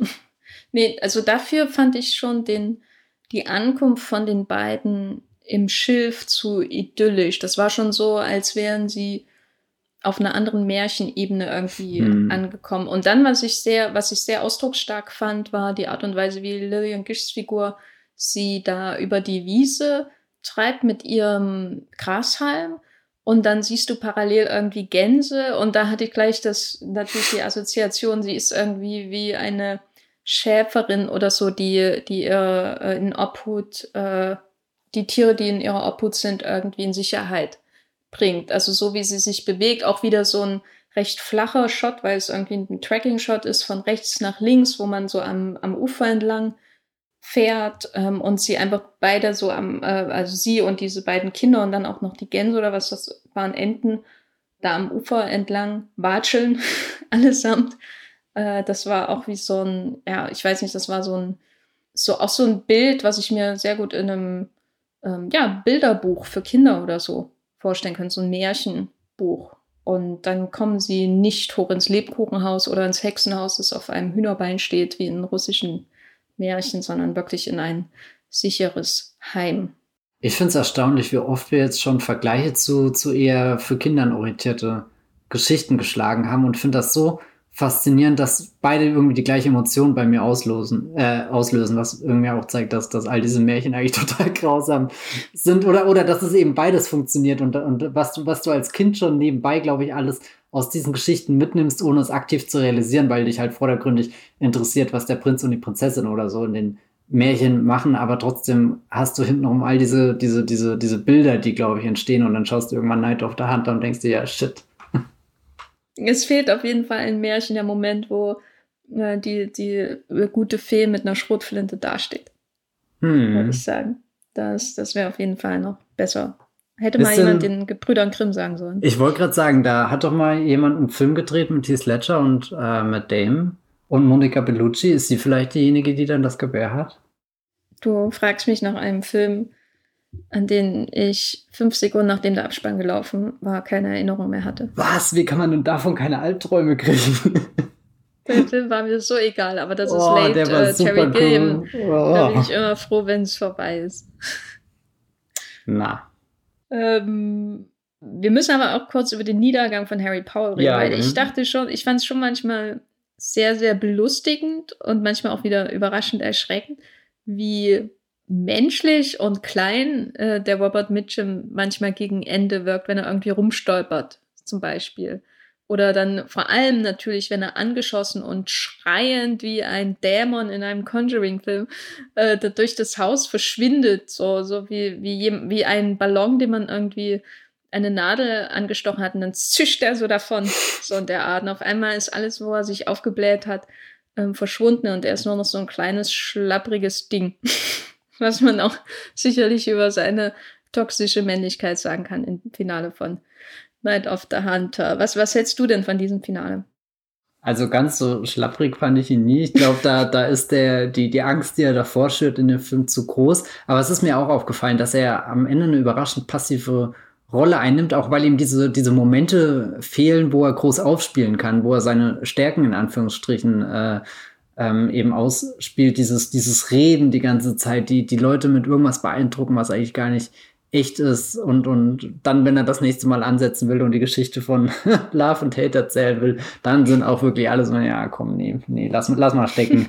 äh, es ist, ja, keine Ahnung, ich, ich hatte nie wirklich Mitleid oder so mit seiner Figur. Also da, da haben wir, glaube ich, in den letzten Wochen schon, schon andere streitbare Figuren gehabt, zu denen ich dann eher äh, Gefühle entwickelt habe und mitgefiebert habe, ob sie dann den Film noch überleben werden oder nicht, weil sie mir leid getan haben. Was dann halt wirklich verblüffend ist zu, äh, der, zu dem Robert Mitchum Ende in äh, The Night of the Hunter ist dann, was du vorhin oder, oder ja, schon länger her angedeutet hast, wenn der Junge auf ihn zurennt und quasi sich der Kreis schließt, er, er wieder eine Art Vaterfigur am Boden sieht, die von, von Polizisten runtergedrückt wird und da dann seinen Zusammenbruch hat und sich auf ihn draufschmeißt. Und interessant finde ich an der Szene, wir haben einmal diese komplett ausgestellte Emotion des, des, des Sohnes, der dann auch das Geld irgendwie rumschmeißt. So all das, was, was diesen Film die ganze Zeit irgendwo angetrieben hat und, und vielleicht auch wirklich alles Böses in Gang gesetzt hat. Wer weiß, vielleicht wäre der Film zu Ende gewesen, hätte der Robert Mitchum gleich sein Geld bekommen oder so. Das weiß man ja nicht. Aber irgendwie all dem, wo hinterhergejagt wurde oder wo eben alles drum gegeben wurde, es nicht offen zu legen, das ist dann einfach da und es spielt keine Rolle. Keiner interessiert sich dafür, weder die Kinder noch die Erwachsenen. Und vor allem, wo, wo alles, was mit dem Sohn zu tun hat, dann eben sehr, sehr ausgestellt ist oder, oder zumindest für uns sehr, sehr wahrnehmbar ist sein, sein Zusammenbruch. Da kriegen wir ja gar nichts mit, was im Gesicht von Robert Mitchum so richtig abspielt, weil er eben mit, mit dem Bauch auf dem Boden liegt und niedergedrückt ist. Und, und das fand ich total faszinierend, wie, wie auch die Figur dann, dann fast schon, schon mit dem schwarzen Asphalt irgendwie verschwindet, die da, die davor wirklich das Licht, also sich vor die Sonne fast schon geschoben hat. Also nicht direkt äh, wie so eine Mondfenster. Äh, er könnte ja. auch, er könnte auch einen Roland Emmerich Katastrophenfilm auslösen. Ja, yeah, total, oder? Und, und als nächstes kommen Will Smith und Jeff Goldblum und, und ballern ihn weg. Auch ein Film, den ich gerne sehen würde. Nee. Aber da, also da, da ist er dann schon irgendwie sehr, sehr klein und, und ich habe mich manchmal gefragt, ist er dann auch erschöpft? Hat er keine Lust mehr, dieses Spiel zu spielen? Weil er wird uns ja schon zwischendrin als, als ein sehr psychopathischer Typ vorgestellt. Also all sein, sein Frauenhass und all das, was ihn antreibt, das basiert ja nicht wirklich auf irgendwas Rationalem. Deswegen hat er ja auch immer diese Selbstgespräche, die er mit sich oder dann eben mit Gott führt oder so. All das reimt er sich ja zusammen. Also er verfolgt ja nicht wirklich strategisch irgendwie ein Ziel, sondern es ist ja für ihn einfach nur eine Jagd für irgendwas, was ihm jetzt in den Sinn gekommen ist oder da sich zufällig ergeben hat, dadurch, dass er im Gefängnis vor all der Zeit diesen, diesen Vater kennengelernt hat und man weiß ja auch nie wirklich, für was braucht er denn das Geld? Will er sich dann irgendwie einen schönen, keine Ahnung, Ruhestand gönnen oder so? Also er wird ja auch nur getrieben und am Ende verschwinden all die Triebe und, und er wird irgendwie aus dem Film geschafft und das finde ich fast schon wieder unheimlich, weil ich, weil, weil, weil es nicht wirklich ein, ein richtiges Payoff gibt, wo so, so ganz klar er nochmal explodiert oder so. Und dann, dann kannst du sagen, so, jetzt sind die Geister wirklich aus dem Haus vertrieben. Also eigentlich habe ich fast das Gefühl, dieses Ende von The Night of the Hunter ist wie der, das Ende des zweiten Akts von Poltergeist, wo du für einen kurzen Moment denkst, ja, stimmt, der Geist ist besiegt, weil wir das Mädchen gerettet haben. Aber aha, wir haben nur das Mädchen gerettet, wir haben eben gar nicht den Geist besiegt. Der schlummert immer noch irgendwo in den Hauswänden rum. Und, und was ist, wenn, wenn dieser Robert Mitchum nochmal zurückkommt?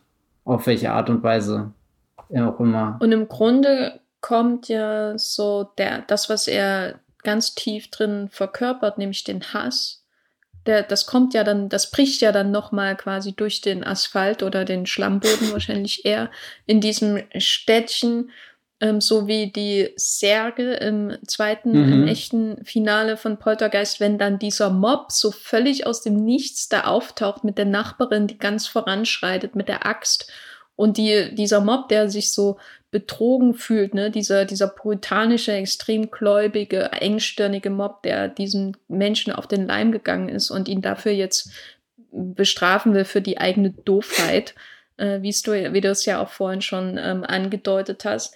Das ist sowas, was ich komplett vergessen hatte, dass es passiert, ehrlich gesagt.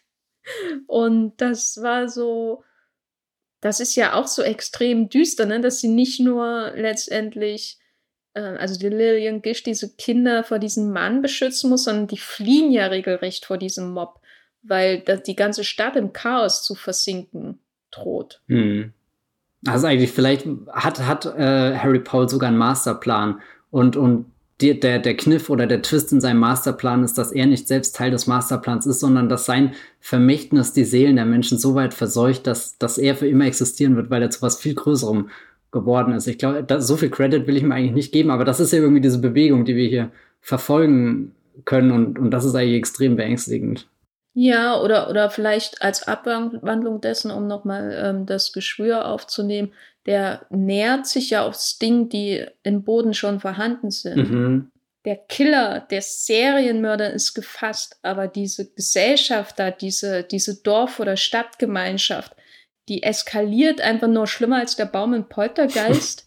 die, die, die, die Gewalt, die da schon tief drinne steckt, die, dieser Hass, der tief in ihnen steckt, dieser intrinsische Frauenhass, der da auch in der Nachbarin drinne steckt, wenn sie da am Anfang so viel Druck auch ausübt auf Shelley Winters, das ist ja alles schon da. Das bricht dann alles auf. Und das ist so für mich wirklich so ein Watscher dieses Films über so bestimmte Teile der Christenheit, wenn man so will. Und das ist schon so, finde ich, manchmal noch härter als viel, was davor passiert ist. Also davor kannst du ja immer sagen, ja, es ist halt ein Psycho, ne? Und, und deswegen passiert das alles. Und das ist so was, was ähm, aus der Reihe fällt. Ne? Aber wenn du am Ende siehst, dass die Reihe im äh, äh, quasi im Gleichschritt äh, drauf und dran ist, da äh, einfach jemanden zu lynchen oder so, dann, dann weißt du ja, da läuft noch viel mehr schief in dieser Welt, in der diese armen Kinder hineingeboren worden. Ob der letzte Satz im Drehbuch war, We live in a society? Ähm, Charles Lawton, der OG Joker. W wann kommt der neue Todd Phillips Film Harry Paul mit Joaquin Phoenix in der Hauptrolle? Das frage ich dich. Uh. Und ich sag dir, da wird's Oscar regnen. Huiuiui. Todd Phillips, The Night of the Hunter. Und welche Rolle spielt Mark Maron vor allem? Äh, ja, aber dann haben wir noch mal einen schönen Epilog. Ne? Also es ist ja nicht so, dass der Film uns mit, mit der Gewalt entlässt, sondern er entlässt uns mit dem, was wir am Anfang sehen, nämlich die beruhigende Stimme von und das beruhigende Gesicht von Lillian Gish. Am Anfang des Films spricht sie zu diesen schwebenden Kindergesichtern und am Ende sehen wir sie wieder und ähm, da ist aber auch sehr viel Trauer drin in dem, was sie sagt. Also sie, sie geht ja tausend Jahre in die Vergangenheit und sagt, niemand hat aus dem gelernt, was Jesus passiert ist. So in der Art, alle machen so weiter als äh, wie zuvor, was sehr, sehr bitter ist dafür, dass sie schon ähm, natürlich als extrem gläubige Person dargestellt wird, die da immer die Schrotflinte und natürlich die Bibel zur Hand hat. Aber das, was sie sagt, ist trotzdem, obwohl es idyllisch wirkt und beruhigend, ist trotzdem sehr düster, ne? weil die Kinder immer alles durchmachen müssen und die, die halten das durch, die, die kommen da durch und äh, sie durchleben das und so, aber ich weiß nicht, wie, wie hast du diese Note äh, empfunden, mit der uns der Film am Ende entlässt? Also ich fand, es hat sich sehr in so ein, so ein Happy End bewegt, wie, wie sich alles auf einmal angefühlt hat, wie der Schnee runtergekommen ist. Diese, diese wirklich, du bist jetzt in der, du hast jetzt so ein Heim, oder Heim hört sich jetzt, ist der falsche Begriff, du hast ein Zuhause gefunden wieder. Also es fühlt sich wirklich sehr gemütlich an, sehr geborgen irgendwie. Also ich hatte fast schon den Moment, wo Bob Odenkirk in Little Women nach Hause kommt. das ist ungefähr Lillian Gish in, in The Night of the Hunter mit My Dear Children. Aber dann dachte ich mir, um Gottes Willen, wie, wie kann dieser Film ein Happy End haben? Und dann habe ich einfach noch heulend am Boden gelegen und dann war vorbei. Bin ins Bett gegangen, dachte, gute Nacht, tschüss. Ist das mehr ein Happy End als Poltergeist? Nee, eigentlich nicht. Also irgendwie Poltergeist habe ich nicht das Gefühl, da hängt so ein langer Rattenschwanz dran, obwohl ja auch wirklich ein langer Rattenschwanz dran hängt mit, du hast Gräber, die schon vor weiß nicht wie vielen äh, Zeiten dahin getan wurde und, und der, der, keine Ahnung, der Kapitalismus, der immer weitermacht und sich nie um diese Menschen kümmern wird und so weiter. Also da, da, da, da ist ja auch noch eine zusätzliche Dimension, die irgendwann in dem Film ausgepackt wird, wo es um mehr geht als das Überleben einer Familie. Aber irgendwie gibt mir die Familie in, in Poltergeist, ich weiß nicht, das fühlt sich am Ende doch, ein, also wir haben zwar letzte Woche gesagt, das ist irgendwie äh, auch nicht das, das klarste äh, Happy End oder so, es ist ambivalent, aber ich weiß nicht, The Night of the Hunter, weiß nicht, da, da, da ist die, die Dunkelheit, die dieser Film ausbreitet, so groß, dass ich wirklich sehr glücklich bin, dass, das, dass die Kerze von Lillian Gish brennt, aber ich habe halt echt keine Ahnung, wie lange sie brennt. Ich weiß nicht, ich tue mir sehr schwer, das als Happy End hinzunehmen, aber ich nehme es in dem Moment als Happy End hin, weil es das Einzige ist, an das ich mich klammern kann. So bin da ein bisschen in einer verzweifelnden Situation, wie du merkst. wie, wie, wie stehst du dazu? Hm, na, ich, ich finde den Film immer sehr beruhigend. Also ich glaube, ich habe ihn nicht so gruselig wahrgenommen wie du. Deswegen kommt mir das Ende oder das, sag ich mal, überhaupt der dritte Akt von Night of the Hunter immer so vor, oder kam mir jetzt gerade nach äh, wenige Tage nach Poltergeist so vor, wie Poltergeist, wenn die das Medium das nicht nur das Mädchen rettet, sondern auch das ganze Haus exorziert. Weil sie mhm. ist eine ähnliche Figur irgendwie. Sie ist sehr geheimnisvoll, sie kommt da rein, sie hat alles unter Kontrolle, sie weiß genau, was sie machen muss. Die eine hat ihre Tennisbälle und das Seil, die andere hat ihre ähm, Flinte, so in der Art, und sie gehen gegen das Böse an. Aber ein Poltergeist verschwindet sie dann und dann sind sie ganz auf sich allein gestellt, während wir ähm, hier schon bei Night of the Hunter das Gefühl einer Umarmung durch eine helfende Kraft bis zum Ende haben. Das haben wir in mhm. Poltergeist nicht. Da hält sich die Familie aneinander fest und sie kommen da durch und dann sind sie am Ende im, im Motel so und der Fernseher muss draußen bleiben und mit einem Gag wird es beendet, aber es ist für mich trotzdem sehr, sehr gehetzt und sehr, also wird relativ wenig aufgelöst oder so. Es bleibt alles so eine Fluchtbewegung, dann hört der Film plötzlich auf, so in der Art. Obwohl das Ende mir natürlich sehr gefällt in Poltergeist.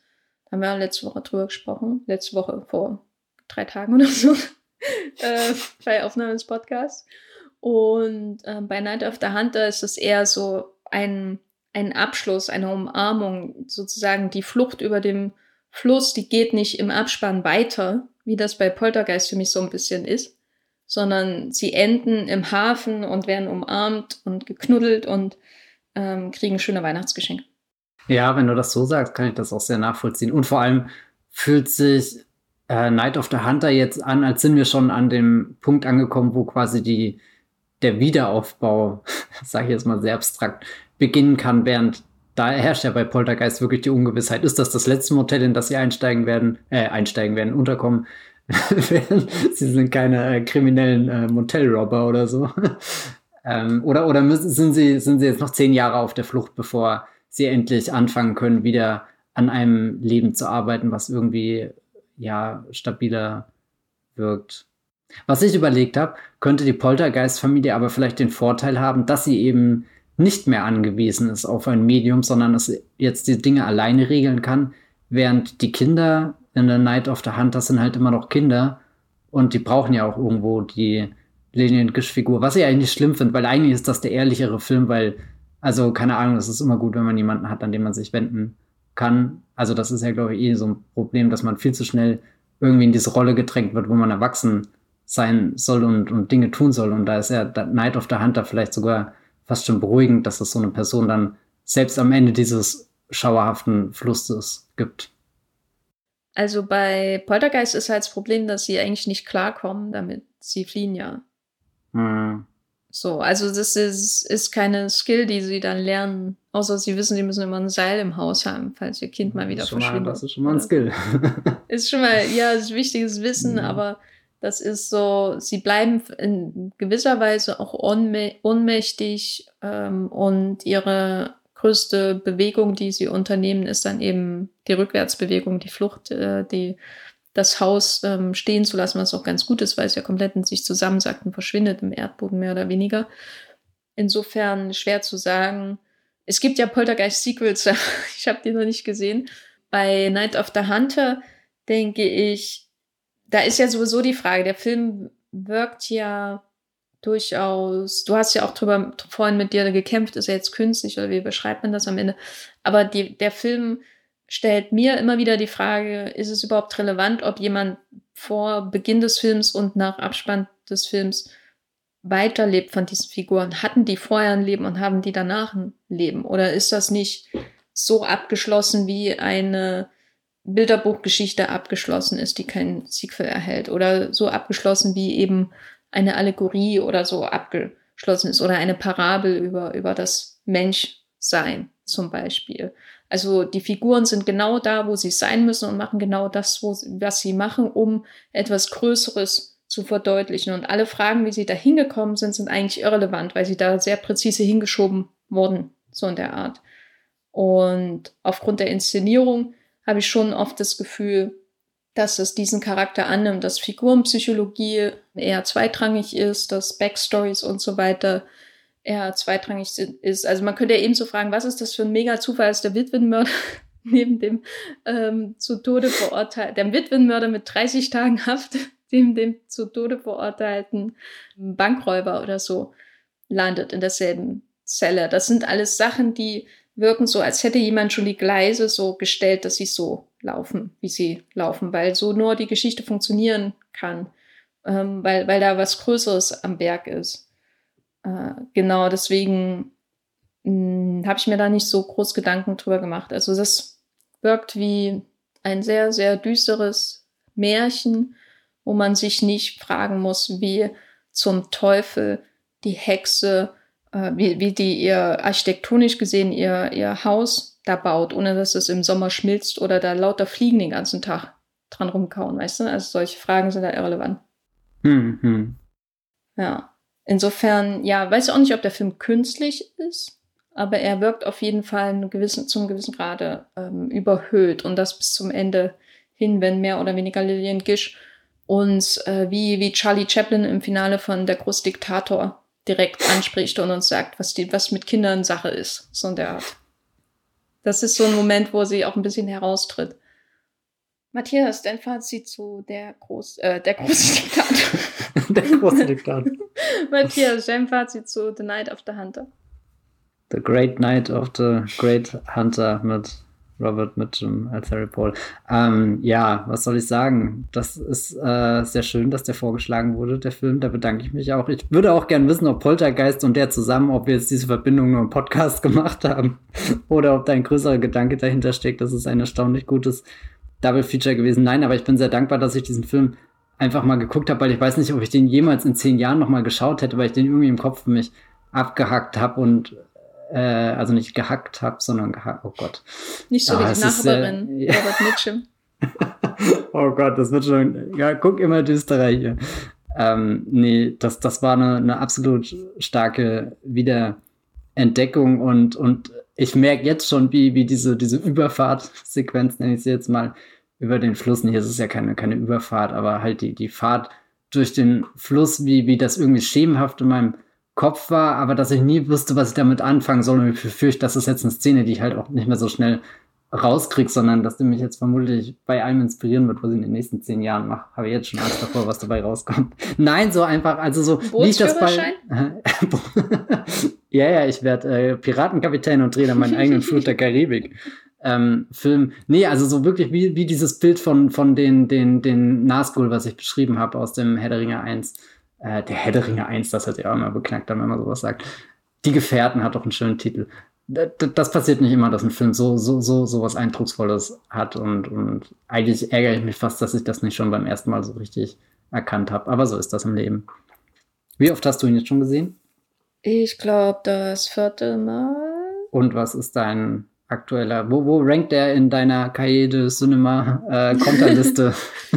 also in der Cahiers de Cinema Liste der schönsten Filme aller Zeiten, die von Mitte der 2000er war da ist er ja hinter Citizen Kane und ich würde ihn auf jeden Fall ähm, an Citizen Kane vorbeischieben. Jawohl. Ich weiß nicht, ob er, aber mir mehr oder weniger gefällt als La Règle du Jeu, der auch da in dieser Top 3 drinne war. Obwohl das völlig unterschiedliche Filme sind, finde ich die eigentlich beide besser als Citizen Kane.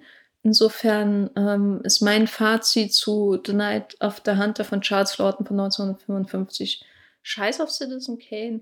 Aber liebe Hörer, Wollmilchcast-HörerInnen, hört doch unseren Podcast zu Citizen Kane, der war nämlich auch gut. Ich wollte gerade sagen, sind wir da nicht zu dem Fazit gekommen, dass der eigentlich ziemlich gut ist?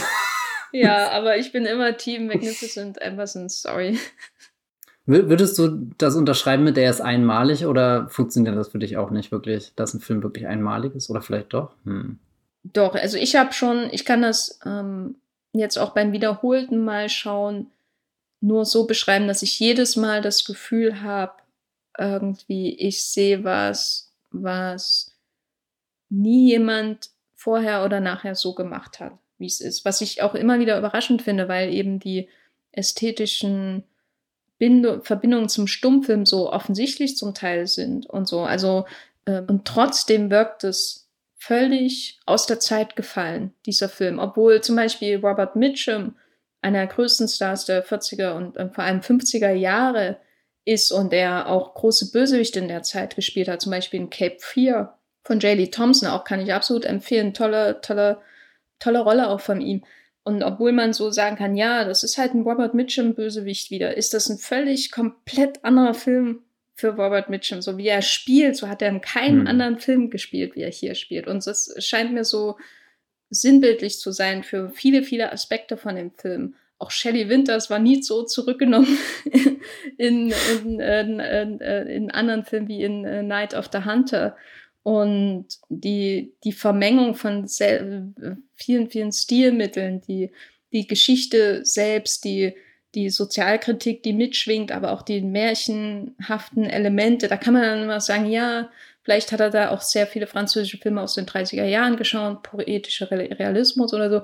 Aber es ist, fühlt sich trotzdem komplett anders an als diese Filme. Und es fühlt sich komplett anders an als Mono-Stummfilm, obwohl sehr oft daran erinnert und man danach nochmal Lust hat, auch sowas wie äh, Sunrise zum hundertsten Mal nochmal zu schauen, mhm. kann ich oft genug schauen und so. Oder es hat mich auch, manchmal dachte ich auch, ja, mich erinnert es auch ein bisschen an Michael Powell und Emmerich Pressburger Filme, die haben auch sowas Magisches immer drinne.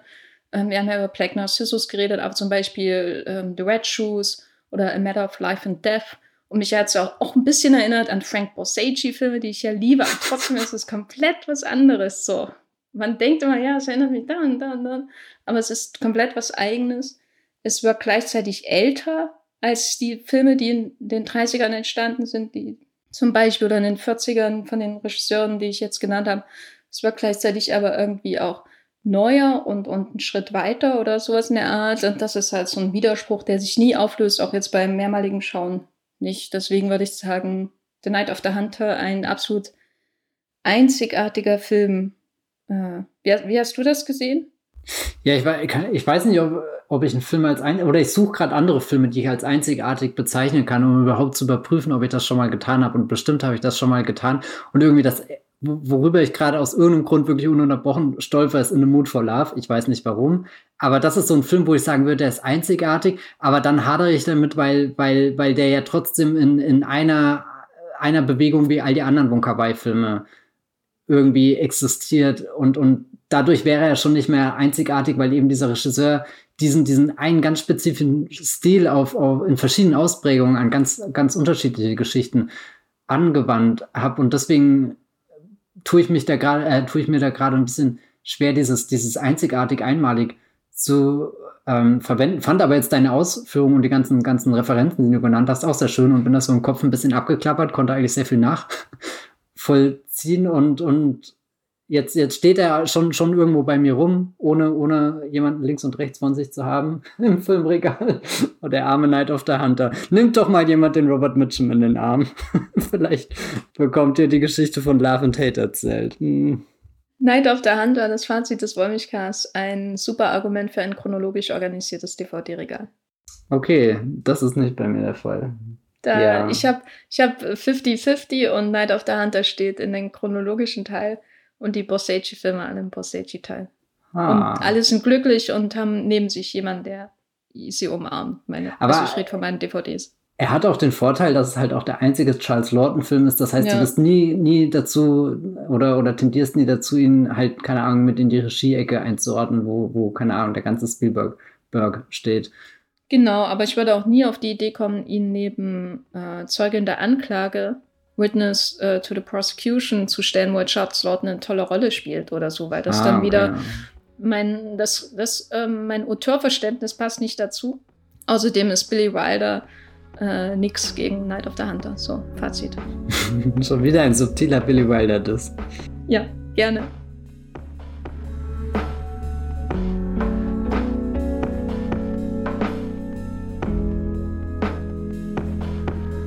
So, da haben wir auch diesen Hörerwunsch erfüllt und ich bin auch ähm, sehr, sehr froh darüber, dass wir über Night of the Hunter gesprochen haben. Nochmal ein kleiner Trip in die 50er Jahre zurück auf ganz andere Art und Weise als in den Western. Äh, Robert Mitchum, muss man ihm auch zugutehalten, ist nicht vom Pferd gefallen. Hm. Aber man hat gesehen, wie das Pferd gelitten hat. Also das hat sich gewünscht. Genau. Warum von allen Menschen, warum musste es der Teufel sein? Äh, Matthias, wo bist du außerhalb des Wollmilchcasts zu finden, wenn du gerade mit einem Edding auf deine Finger irgendwelche Wörter malst? da poste ich Bilder von mir auf Instagram, wo ihr dann die Wörter entschlüsseln könnt, die ich versuche mit Links zu schreiben auf die rechte Hand. Das, das hatte, hatte meinst du, meinst du, äh, Harry Pohl hat das selbst geschrieben? Oder ich glaube, das ist eine Knast-Tätowierung. Ah, stimmt, das ergibt Sinn. Äh, na gut, Frage beantwortet, ja. Aber wenn ihr, wenn ihr mir noch folgt, könnt ihr mir auf Twitter folgen. Da schreibe ich als @bibelbrox mit 3e. Oder ihr könnt Dinge von mir lesen, die ich auf Movieplot schreibe oder auf das Filmfilter. Das ist mein Blog. Wo bist du? Ich ähm, schreibe maximal mit Kuli auf meine Finger und äh, bin darüber hinaus bei Twitter zu finden als Gafferlein, habe einen Blog the-gaffer.de und schreibt natürlich bei Movieplot als Jenny Jacke und bei Letterboxd äh, könnt ihr auch äh, unter Jenny Jacke sehen, was ich so für Filme gucke den ganzen Tag. Und äh, wir können uns an dieser Stelle nur bedanken nochmal bei Michael, der sowohl Poltergeist als auch The Night of the Hunter vorgeschlagen hat. Und wenn ihr selber mal Filme vorschlagen wollt für diesen Podcast, dann geht das ganz einfach, indem ihr eine E-Mail schreibt an feedback at oder ihr könnt auch im Blog, also the-gaffer.de, einen Kommentar hinterlassen und einfach mal schreiben, hier bitte. Und wir sagen, okay, danke. Und ihr könnt uns auch bei Twitter anschreiben, also Gafferlein und äh, Bibelbox oder den äh, Bollmilchcast Twitter-Handle einfach adden, dann sehen wir das auch. Also alle, alle Wege führen nach Rom, nämlich in diesem Podcast hier zur Besprechung von Filmen. Vielen Dank fürs Zuhören und bis zum nächsten Mal. Tschüss. Ciao.